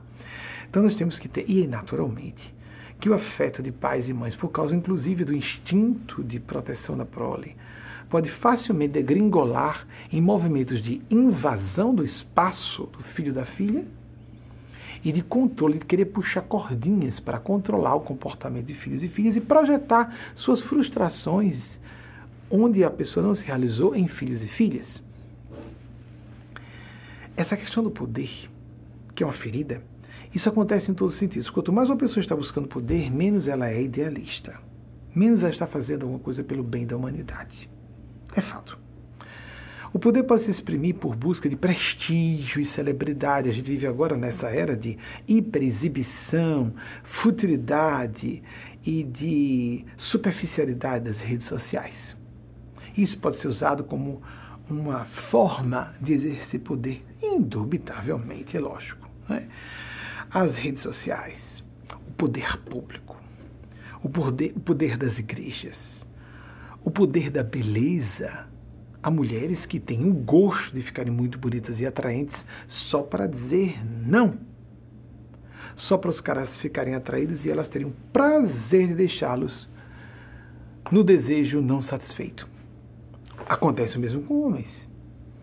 Acontece isso com gays que não querem se assumir e ficam provocando pessoas heterossexuais que se apaixonam por eles ou por elas. Desde os anos 1980, para pessoas íntimas, eu me declarei homossexual. Achei que comecei cedo demais, foi uma ingenuidade da minha parte. Deveria esperar um pouco mais. Mas todas as pessoas íntimas minhas, isso me fez passar a imagem de que ele tem um distúrbio, tem um problema de caráter. O problema de caráter é a pessoa não assumir quem é. Quando digo que sou LGBT, mas estou casado, eu não estou fazendo propaganda da minha orientação sexual para novos parceiros. Eu estou sendo íntegro em relação à minha orientação sexual, porque isso não é assunto sigiloso. Não. Porque isso afeta os sentimentos das pessoas. As pessoas ficam sabendo, primeiro, já estou casado, em princípio estou deixando claro que estou fechado a novos relacionamentos. A gente nunca sabe quando um casamento termina ou não, mas sempre tem que haver propósito que seja duradouro. Mas, por outro lado, a pessoa não fica, ah, é um homem muito santo. Sublimou. Sublimar o quê? A capacidade de respirar, de comer, de beber água, de dormir. E quem diz que sexo é só uma necessidade fisiológica? A atividade conjugal, a experiência de ter uma relação comum com outra pessoa é enriquecedora. É uma parceria profunda, difícil. Os problemas de poder, posse desejo complicam o relacionamento e nos incitam, estimulam a, a, a galgar novos níveis de entendimento, sentimento e relacionamento com outras pessoas, inclusive outras fora, fora do relacionamento conjugal. Então, tudo busca uma finalidade construtiva. Há muito preconceito com LGBTs. Demais. Com a finalidade construtiva de eu trazer a público salvar adolescentes de pensar em suicídio. Saberem que cada vez mais eu fui primeiro, eu me lembro de uma das primeiras amigas a quem eu disse que era gay no final dos anos 80. Havia um rapaz muito feminino, que eu acho que é uma mulher trans. Eu não sei se ele hoje se acha, é da minha geração, um pouco mais novo. Para mim, é uma mulher trans. Eu que podia passar de hétero, um pouco mais educado, né? não parece tanto, né? Então a gente oculta. Então daria. Então me lembro quando eu falei em 89, quando eu estava logo depois de entrar na faculdade de Direito, que foi no início de 89. E então comentei, aí fui fulano. Não, ele disse que não é não. Deus, isso ele não é gay, ele é uma mulher. A gente não falava de transgeneridade. Eu disse, é uma mulher, não é um homem gay. Ele é uma mulher no corpo de homem. Mas se escondia. As pessoas mentiam abertamente, porque precisavam, senão eram taxadas de monstros, de imorais, de promíscuos e todos os distúrbios que ainda tem gente confundindo. Eu me lembro dos anos 2000, Ainda tinha gente dizendo no final dos anos 2000. Não, porque a psiquiatria, a psiquiatria já resolveu isso há décadas. Os meus acadêmicos, está, isso está resolvido há décadas. Décadas. No meio da medicina, da psicologia, da psicanálise, há décadas. Se a pessoa apresenta outra opinião, ou ela está mentindo, ou ela não é um profissional de qualidade e não está representando corretamente a sua disciplina de conhecimento, em que ela se graduou e se apresenta como representando aquela disciplina do conhecimento. A Associação Psiquiátrica Norte-Americana declarou que a homossexualidade não constituía enfermidade mental desde 1973. 73, há 50 anos quase. A Organização Mundial de Saúde, a Associação Médica Brasileira, é, mas a quantidade de organismos internacionais sérios, pessoas educadas, instruídas há muito tempo, sabem que isso não é uma questão. E hoje o que, é que a gente vê? As pessoas mais maduras e mais honestas não ocultam. Eu não acho que bissexuais devam ser forçados a se assumirem bissexuais quando há tanta LGBTfobia. Os bissexuais sofrem preconceito também. Mas o contrário, eu vi uma pessoa publicamente dizer, um trechozinho, o que, que você acha de homossexualidade? Aí a pessoa diz, eu sou solteiro, é questão de maturidade psicológica, vivo sem relacionamento. Então, é uma, um ser de luz. Tingindo o cabelo na casa de 90 anos, deixa de ser fútil. Sem resolver problemas de caráter muito graves. Ser fútil. Seja mais maduro, seja mais sério, mais honesto. Não toque no assunto. Contorne. Chico Xavier, quando foi interrogado, disse que no futuro, em 71, um pinga-fogo, as legislações, da, as legislações do mundo físico contemplariam a homossexualidade. Então ele estava antecipando, quando ele falou de legislação, ele estava contemplando o casamento igualitário em 71. E isso é vanguarda. Isso é vanguarda. Então, compreendamos que decência, espiritualidade tem outro nível, não é? A mesma coisa a misoginia. Eu vim para cá em 96, a primeira palestra que eu fiz aqui, está no depoimento completo de Luvieira, vocês vão ver que está no link da descrição, e eu falei sobre a abominação mulheres, sobre a busca da feminilidade. Já naquela época eu estava trabalhando nesse assunto. Essa foi a linha de frente que eu gostei de utilizar sempre. Depois comecei a falar quase para e passo sobre a homossexualidade e a homofobia. Na época se falava da homossexualidade basicamente, não tanto da bissexualidade nem da transgeneridade. Englobamos a turma toda, graças a Deus, para defendermos um espectro maior de minorias sofridas. Porque as pessoas que vivem a transgeneridade sofrem muito mais preconceito ainda. Que a identidade de gênero não é orientação sexual, que são coisas bem distintas. E a causa negra que eu achava que estava mais, no início, nos anos 90, eu achava que estava mais resolvida do que estava realmente. Toda a comunidade é, instruída, esclarecida, julgava isso. No início dos anos 2000, os grandes órgãos de imprensa diziam que em 20 anos, nos meios civilizados e nos países democráticos, a questão da homossexualidade estaria tão resolvida como a questão da a questão racial. Imaginava-se que o assunto do preconceito contra pessoas pardas ou negras ou de outras etnias estava resolvido. Até que surgiu o milagre da tecnologia celular, que é todo mundo com smartphones filmando e flagrando as atitudes discriminatórias, inclusive violentas e assassinas contra pessoas com apenas a cor da pele mais escura. Isso é uma aberração. Isso é abominável mesmo.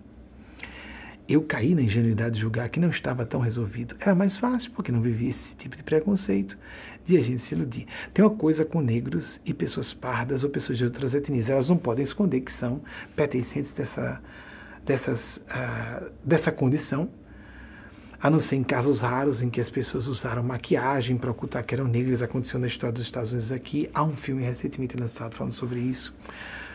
Quanto sofrimento desnecessário, injusto, abominável. Temos escravidão disfarçada no Brasil, não é? E com relação às mulheres é algo mórbido. E é, uma coisa bem interessante está me vindo aqui. Mary Shelley, a escritora genial, genial. Vocês imaginem que essa moça escreveu o Frankenstein, o clássico, o Frankenstein, que ela escreveu no final da adolescência, entre 17 e 19 anos, pelo que eu me recorde. Ela nasceu, equipe, por favor, corram, corra, por favor, corram vocês, integrantes da equipe, que eu vou aqui citar um autor agora, 1797 a 1851. Mary Shelley disse algo interessantíssimo. Tenha cuidado, porque eu não tenho medos. Logo, eu sou poderosa. Eu diria perigosa. Ela que foi filha de outro gênio mulher, um gênio, um corpo de mulher. Acredito que mais genial que ela, sua mãe, Mary Wollstonecraft, 1759-1797. Morreu por decorrência de problemas do parto. Que perda! Era muito comum mulheres morrerem ou no parto ou em decorrência de problemas do parto.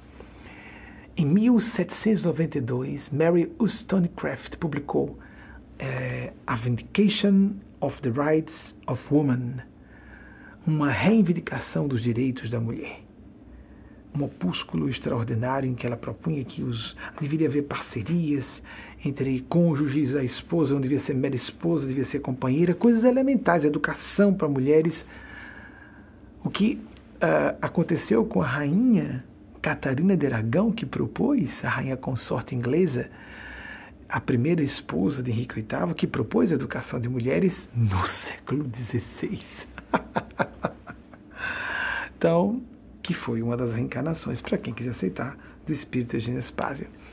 Mas Mary Wollstonecraft, uma grande mulher que já estava com na militância feminista, antes que essa ideia de militância feminista existisse propriamente, tanto é que ela é chamada uma proto-feminista, alguma coisa por aí, algum termo por aí. Equipe, procure essas duas por gentileza, tá certo? E também o lançamento do clássico dela de 1792, Uma Reivindicação dos Direitos da Mulher.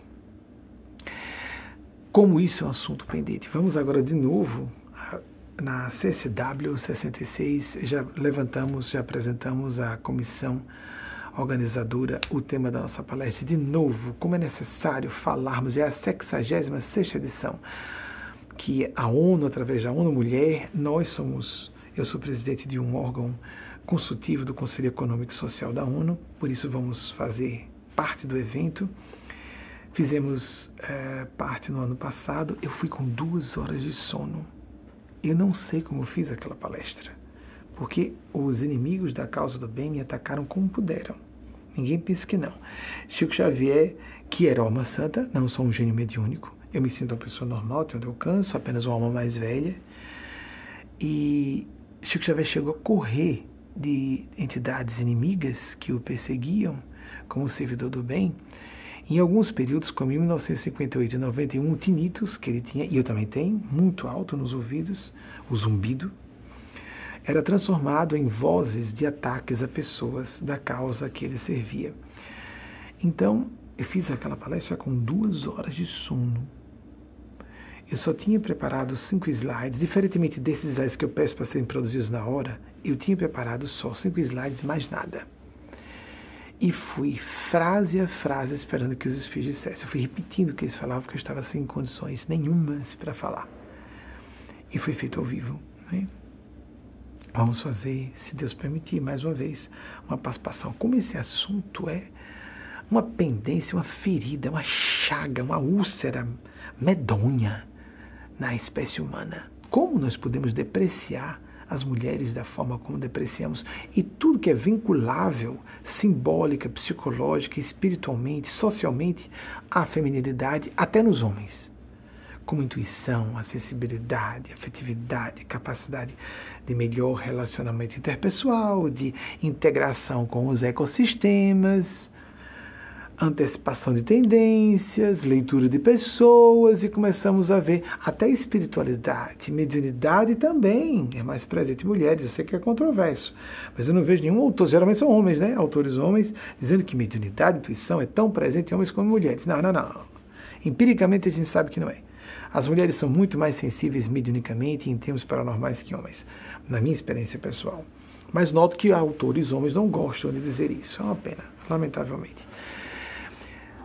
Que pena que o assunto seja uma ferida. Então, busquemos uma finalidade construtiva nas nossas experiências mediúnicas, intelectivas, racionais, afetivas, emocionais, relacionais, sociais, espirituais, religiosas, o que seja, econômicas, profissionais, não importa. Tudo com o foco na construtividade, a busca do bem comum. Estamos encerrando a nossa preleção deste domingo, 12 de dezembro de 2021. Despeço-me é, confiando cada uma e cada um de vocês a proteção de Nossa Mãe Maior, Maria Cristo. Ah, sim, temos mais. A Guerra do Paraguai de 1864 a 1870.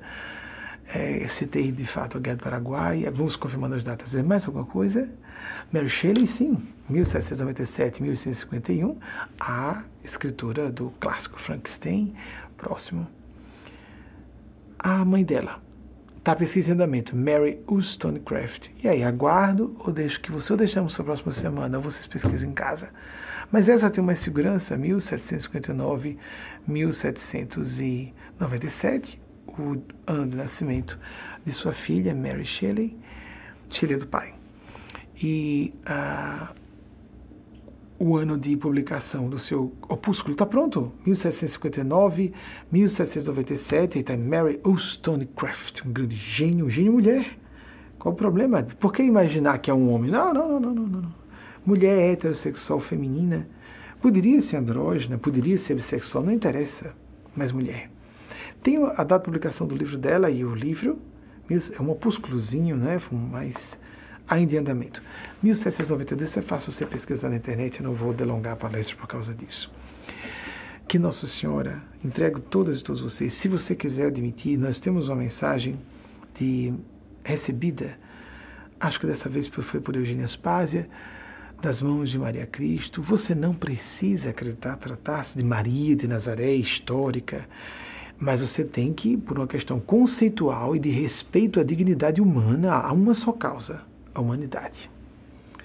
Em respeito à dignidade humana, você não pode dizer que não pode haver um Cristo mulher, um Cristo mãe. Isso é ofensivo. Jesus não gostaria disso.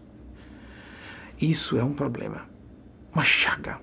Um anjo mãe da humanidade. Não tem um anjo pai, por que não vai haver um anjo mãe? É o mesmo que dizer que Deus não tem um lado maternal, só o paternal. É claro que gênero é uma questão de animais, os corpos. Por isso que essa época do, da, da difusão, no sentido de tornar tênue as fronteiras de gêneros e orientação sexual, então tem tanta sigla LGBTQIA. Um dia vamos resolver isso, mas por enquanto precisamos dessas siglas todas para dizer que é um grupo grande. Se botarmos só LGBT, até ser ponto, nós já temos o maior par da humanidade, porque temos os bissexuais. E segundo estudiosos do assunto, a maior parte da população é bissexual em algum grau. Então não é uma minoria. Assim como mulheres não são minoria, e nós tratamos como seres inferiores. Isso é, é insustentável. Nós temos que considerar isso um problema emergencial a ser solucionado, porque os problemas de enfrentamento entre nações estamos de novo à beira de um perigo de uma guerra na Europa, com países armados com arsenais nucleares. É óbvio que a movimentação de tropas na fronteira da Ucrânia é de armas convencionais. Mas nós sabemos, e a OTAN envolvida, etc., e a Ucrânia, é, a pressão russa para que a Ucrânia não adentre a OTAN, é um país desafiando a soberania do outro, isso tudo é muito grave. Um dirigente do país, que não vou chamar de presidente, é um dirigente do país com claras inclinações tirânicas. Tudo isso é muito perigoso, tudo isso é muito perigoso, não sai do poder, com uma estrutura nuclear, bélico-nuclear poderosíssima.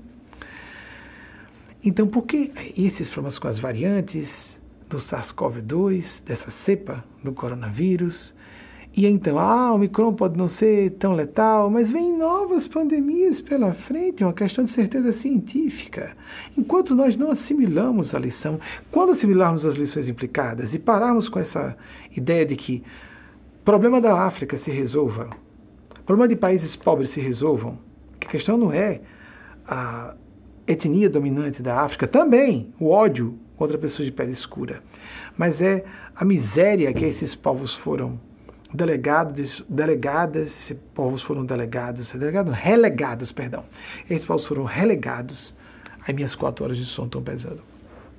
São interferências minhas. Esses errinhos vocês podem considerar como meus. Foram relegados à miséria por causa desse parasitismo de vários séculos da Europa, colonizando países do estrangeiro. A França, por exemplo, mal havia sido libertada porque ela foi tomada por Hitler em 1940. Paris foi invadida em 1940 foi libertada pelos povos aliados, por alguns franceses que faziam a resistência, mas mal foram libertados em 48, levaram 100 mil soldados para manter o império sobre o Vietnã. Amigos, amigas, tinham acabado de sair de uma guerra, da segunda guerra no espaço de duas gerações, só de uma geração, uma segunda guerra, mas extremamente mortífera. O país estava aos pedaços. Então, esse instinto selvagem, predador, opressivo, que é da Europa, mas quando eu falo Europa, é de nós com mentalidade ocidental egóica. Nós precisamos vencer isso. Está, é urgente a mudança desse estado de consciência. Enquanto mudarmos, tiranos vão aparecer em posição de poder. E perigos como esses que estamos enfrentando, até no campo é, diplomático e é Deus nos livre bélico internacional, até esse gênero de perigo, enquanto, como se não bastassem os problemas que estamos enfrentando, ecológicos, a humanidade à beira do abismo também, com questões climáticas graves, aí vem esses perigos relacionados a enfrentamento de nações armadas. Porque, veja, armadas com é, mísseis balísticos intercontinentais de potencial nuclear poderosíssimo aos megatons de potencial destrutivo. Megatons são uma multiplicação, dê uma pesquisadinha, é uma multiplicação exponencial de na medida de toneladas de dinamite. É uma coisa horrível, altamente é apocalíptica. A Inglaterra tem armas nucleares, a França tem armas nucleares, os Estados Unidos e a Rússia têm um colosso de quantidade de mísseis intercontinentais nucleares. A China tem, já está com outra tecnologia de mísseis hipersônicos que ultrapassam a barreira, creio que falei recentemente, aqui mesmo, porque sei que falei em alguma palestra, pode ter sido interna, que ultrapassam a barreira antimísseis dos Estados Unidos. Então podemos estar reiniciando uma nova era de Guerra Fria, com enfrentamento agora é, multipolar, multipolarizado de potências nucleares. E não só aquela dúplice polarização de uh, Estados Unidos e a antiga extinta União das Repúblicas Socialistas Soviéticas. Como os analistas estão falando, sem exageros, é a maior crise que sofremos desde a derrubada da cortina de ferro logo depois da, da queda do Muro de Berlim, e em 1991, o esfacelamento da União Soviética. Alguns chegaram a fazer alusão a perigos semelhantes desde a época da Segunda Guerra, acho que ainda é um pouco de exagero comparar com a Segunda Guerra. Mas o problema é o potencial destrutivo que hoje existe, que não existia, por isso a comparação com a cortina de ferro pode ser mais grave do que com a, guerra, a Segunda Guerra Mundial porque só surgiu a tecnologia atômica no finalzinho da Segunda Guerra Mundial. E nós voltarmos a esse tipo de enfrentamento, ou seja, nós estamos sendo colocados contra a parede. É por isso que essa tolice de imaginar que civilizações alienígenas podem querer aqui invadir, fazer mal a nós. Não, porque essas civilizações teriam se destruído ao passar por uma fase civilizatória e tecnológica semelhante à nossa. Se destroem é um filtro que a divina providência põe. Quando uma civilização inteligente chega ao nível de tecnologia nuclear, ela se destrói se ela não se humaniza a esse mesmo nível de desenvolvimento tecnológico. Ou nós nos humanizamos, nos entendemos como uma única família humana terrena, ou nós nos tratamos como um só, a tal da aldeia global de Marshall McLuhan, ou nós fazemos, temos, aprendemos em profundidade, nos comportamos como, como tais como irmãos e irmãs em humanidade, ou vamos nos destruir? de uma forma ou de outra. A gente está vendo vários caminhos, né? As pandemias, porque termina uma variante, vem uma mais poderosa. Se não for uma variante dessa cepa do coronavírus, outra cepa. Então, em vez de SARS-CoV-2, um outro. Em vez de Covid-2019, Covid-2023, ou o que for. E pode ser bem mais letal que a atual. Especialistas estão falando sobre isso. A própria que detectou a atual Omicron falou sobre isso. Há muito tempo especialistas alertam sobre isso. Desde os anos 90, eu leio de virologistas da comunidade de epidemiologia, virologia, infectologia, que nós não sabíamos quem ia vencer essa guerra. A humanidade ou os micro-organismos, porque já se percebeu na década de 90 como os nossos antibióticos estavam ficando cada vez mais fracos para enfrentar certas infecções. E agora vemos a questão dos vírus, que são é, cada vez mais poderosos, contagiosos e pulando de modo significativo, com percentuais variados, a imunidade gerada pelas vacinas. Não adianta só resolvermos tecnocientificamente. E, mas vai ser sim pela solução tecnocientífica. Questionar a vacina é de uma, de, um, de uma atitude de leviandade, irresponsabilidade, de obscurantismo medieval. É perigosa, uma atitude perigosa, diabólica. Diabólica. A questão é que vamos deixar que a comunidade científica da área de saúde resolva esse assunto. Enquanto a parte de tratamentos, de medicação eficaz, que vão surgindo medicamentos cada vez mais eficazes, excelentes vacinas mais eficazes, enquanto a comunidade científica trabalha com isso, vamos fazer a nossa parte.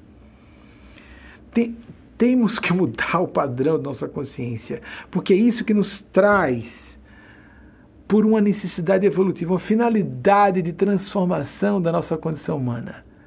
Ou nós nos melhoramos como espécie ou não vamos sobreviver. Ponto. Comunidades superiores, gênios celestes, dentro de corpos físicos, como civilizações de outros orbes, ou fora de corpos físicos, porque não precisam mais de aparelhos biológicos para manifestação?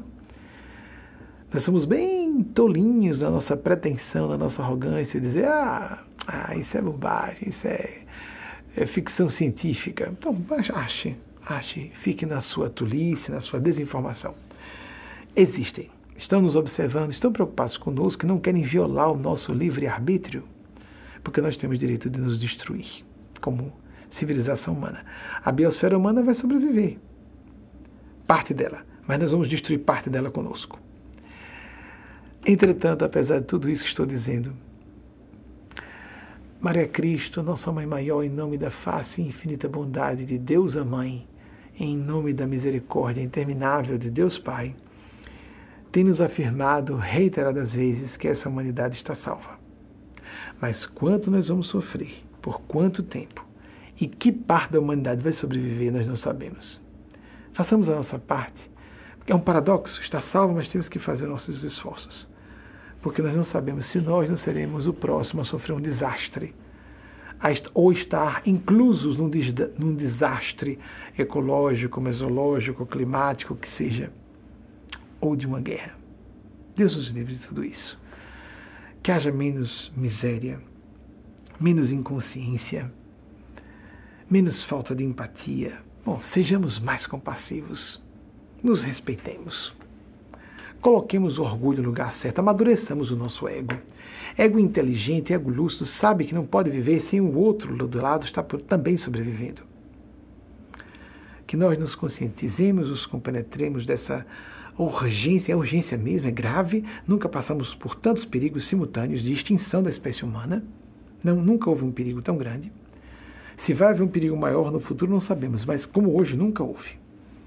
Por várias frentes há muitas pessoas muito esclarecidas que estão certas que a humanidade já está na beira de se extinguir, que é só uma questão de tempo. Decênios, no máximo um século. E muitos nem falam publicamente para não gerar pânico. E eu só falo por uma razão, porque estou completamente convencido do contrário. Mas é tão sério que quem está falando de Apocalipse são cientistas. Não religiosos, fanáticos, etc. Não, são cientistas com análises bem lastreadas em dados, em números, em raciocínios claros. Se a gente passar de um tipping point, um ponto de não retorno, em, do equilíbrio ecossistemático, nós podemos entrar numa espécie de espiral de destruição que arrebente com a nossa presença sobre a Terra. Que nós nos antecipemos a esse movimento, a esse ponto de inflexão, nos antecipemos com todas as medidas governamentais sérias, efetivas, e paremos com essa estreiteza mental e estreiteza de horizonte temporal de julgar que eu não vou estar aqui mesmo para sofrer, danem-se as, próprias as próximas gerações. Há pessoas na minha faixa de idade, ou até mais velhas que eu, que vão assistir grandes desastres climáticos ainda. Os adolescentes estão crescendo sabendo que vão acompanhar grandes tragédias.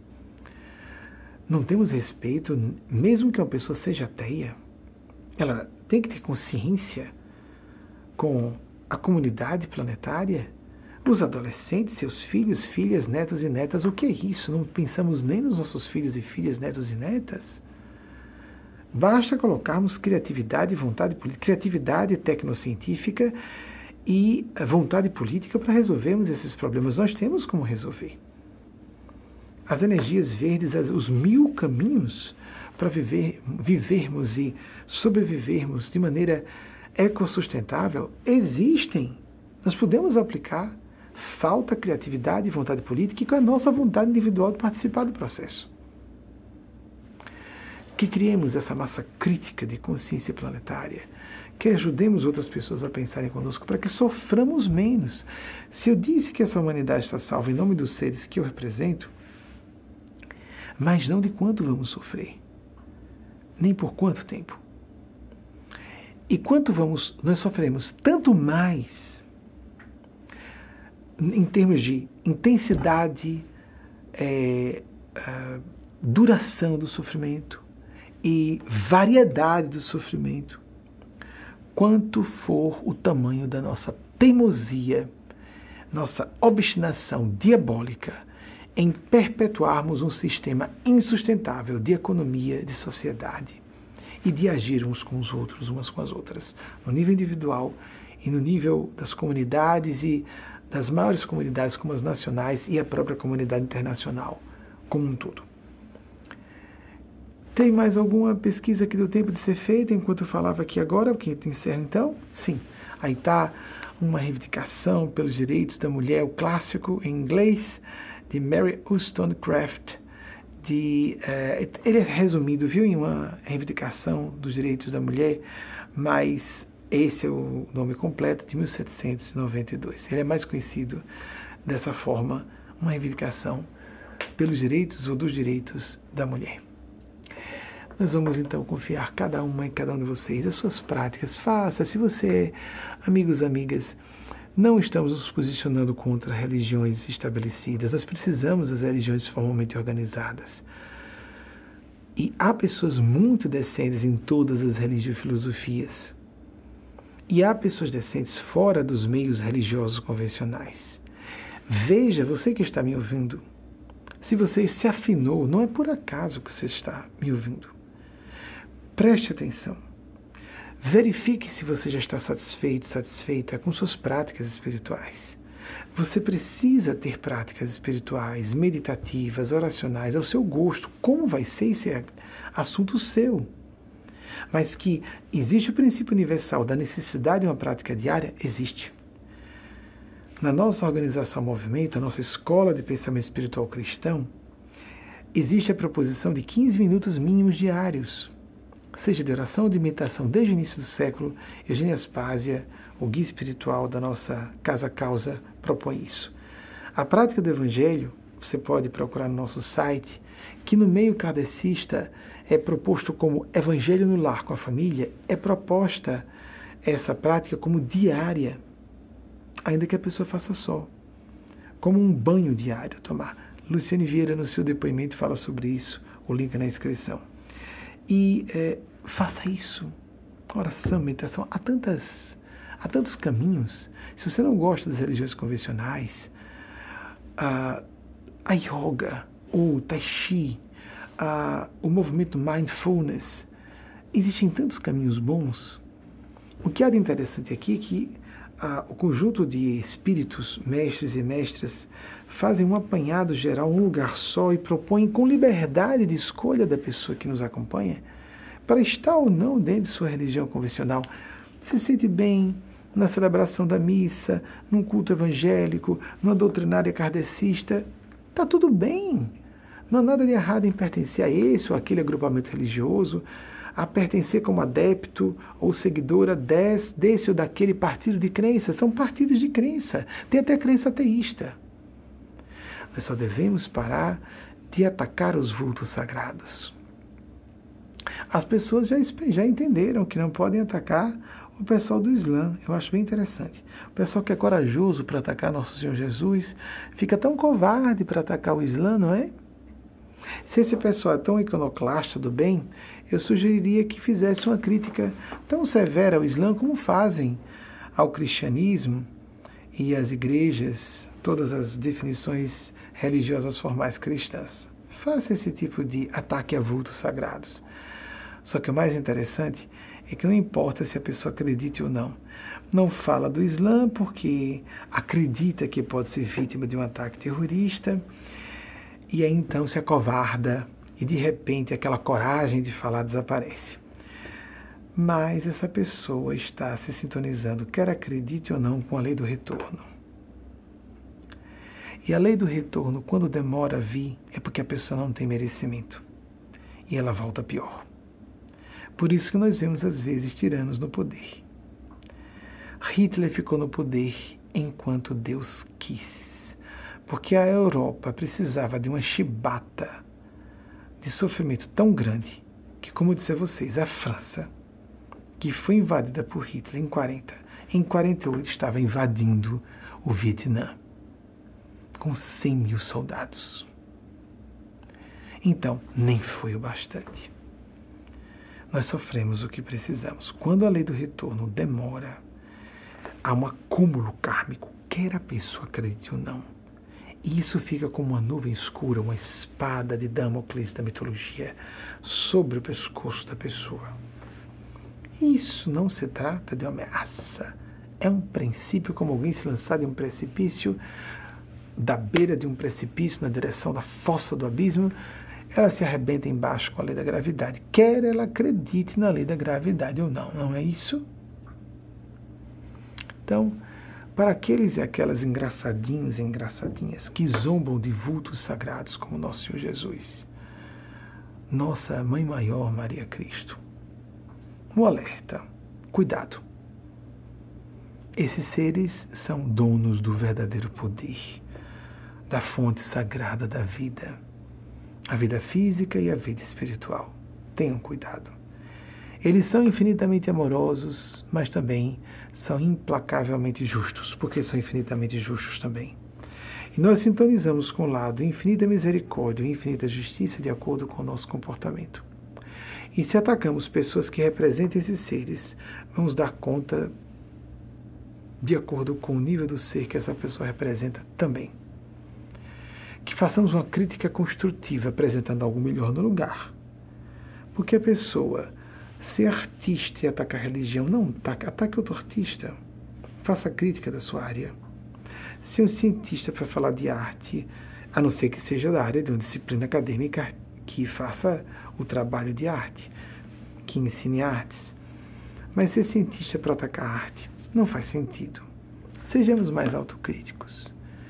Mas usar vultos sagrados para criar polêmica e gerar popularidade é a melhor forma de trafegar na direção de abismos infernais que a pessoa não faz a menor ideia do que seja e que necessariamente terá que sofrer. Pouco importa que ela gargare gostosamente nesse momento. Pouco importa. As leis do universo não precisam da concordância de ninguém para existirem. Que Nossa Senhora, Nosso Senhor Jesus e o grande anjo, as forças, as civilizações superiores que existem em outros mundos, que não se agradam disso. O que, que vocês acham? Que gênios celestes, civilizações superiores, essas que estão deixando assustados o Pentágono, agências de inteligência dos Estados Unidos. O que, é que essas civilizações acham de pessoas que estão zombando de vultos sagrados? O que, é que vocês acham? O que, é que vocês acham que esses gênios celestes que sequer estão na nossa dimensão física, tão invisíveis como a gente não acredita no que é visível? E é. E você acredita em Bluetooth, em Wi-Fi, em transmissão via satélite, em micro-organismos? Não diga uma asneira dessa, de que não existe porque você não está vendo, porque não está no espectro limitado de seus sentidos físicos. Que afirmação estúpida! É uma afirmação estúpida. O que vocês acham que gênios celestes preocupados com a sanidade mental de multidões, de milhões de crianças e adolescentes, na fronteira do colapso mental, de se envolverem com toxicomania, automutilação, desesperação, suicídio. O que é que esses seres julgam de você, zombando de coisas sagradas, achando que porque temos que criticar o dogmatismo, o fanatismo de algumas doutrinas, implica dizer Deus não existe, isso tudo é enganação.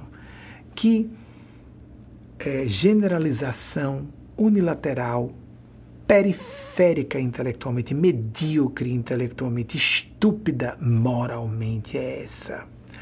Se qualquer pessoa sabe que isso pode induzir pessoas ao desespero e ao suicídio. Uma coisa é uma crítica das academias, uma crítica do cientificismo, uma crítica do religiosismo convencional. Outra coisa é nós desesperarmos as pessoas. Não era em que precisamos de vozes que fomentem esperança não era de niilismo, de cinismo, de tantas pessoas perdendo o propósito para viver.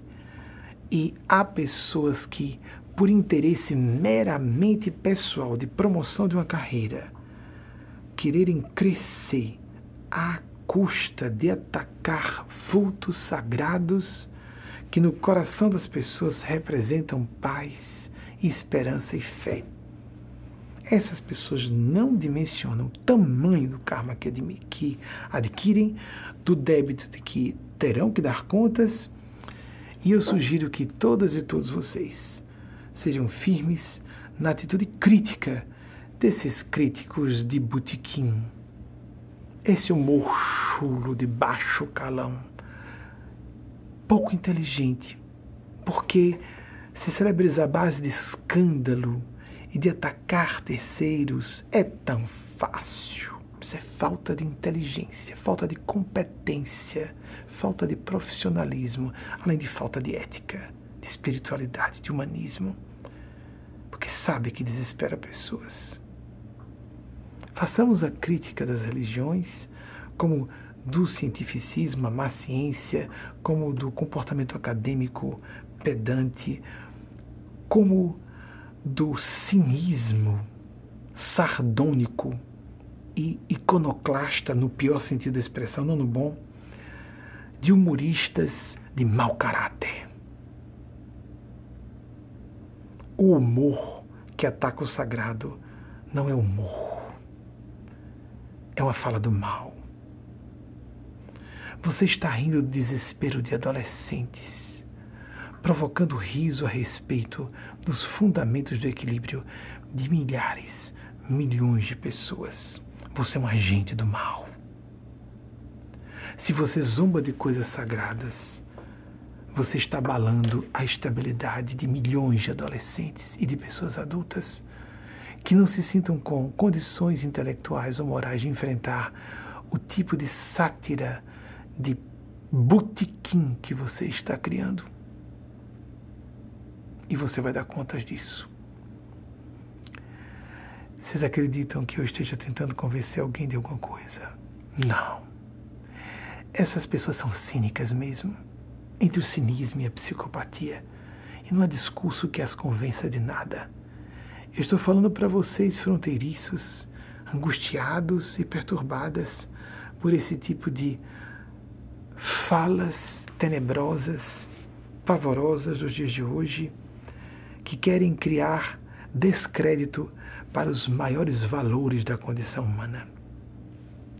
Seja crítico da crítica. por detrás dessa, desse humor chulo? Qual a intenção dessa pessoa? Quem é essa pessoa para criar humor a respeito do que ela não compreende?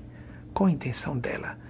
Não faça parte do coro que alimenta o mal. Qual a agenda oculta dessa pessoa? Você consegue ver? Seja mais crítico ainda do que ela está sendo. Se ela está se julgando inteligente por ser crítica, seja mais crítico, crítica ainda que essa pessoa. Enxergue-a com um raio-x de uma percepção de propósitos que existem na cabeça, objetivos ególatras que existem na cabeça de pessoas que zombam de coisas sagradas.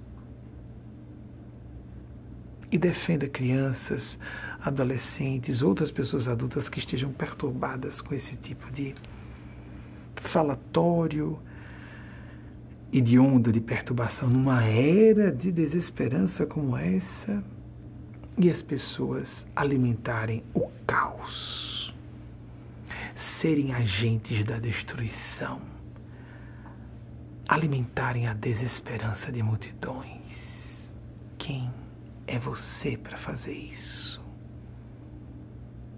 Cuidado, essas forças detêm o poder da vida e da morte, não só do seu corpo físico, da sua sanidade mental, de um acidente com um traumatismo crânioencefálico que pode lhe deixar preso numa cama com tetraplegia e afasia, sem você poder se comunicar com ninguém.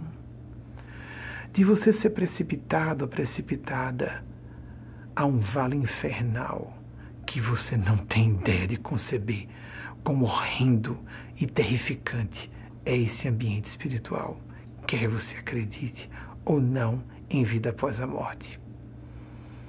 E para você que ouve essas pessoas, alerte-se. Os engraçadinhos que usam humor para atacar a autoestima, para atacar o autorrespeito e a autoconfiança das pessoas e atacar as coisas sagradas. Esses engraçadinhos pagarão um preço que eles não fazem a menor ideia. Não pactue com o humor que ataca outras pessoas apenas para você não ser a próxima vítima. Reaja. Se todas as pessoas reagissem, nós não teríamos esses engraçadinhos ficando populares. Ser crítico de tudo não é ser crítico de tudo, é ser um iconoclasta do mal. Nós temos que ser críticos bus buscando a finalidade construtiva, um serviço ao bem comum ter responsabilidade social, ainda que seja ateu ou ateia. Ateus e ateias decentes não fazem isso. Isso não é porque a pessoa é ateia, é porque essa pessoa é mau caráter e não tem sentimentos. Isso não é ser ateu e ateia. Eu conheço ateus e ateias do bem. Meu avô materno era um ateu, um dos meus entes queridos mais caros. Isso não é ser ateu e ateia. Isso é ser cínico. Isso é ser mau caráter. Isso é ser um agente das forças diabólicas numa era desesperadora para tanta gente como nós estamos vivendo.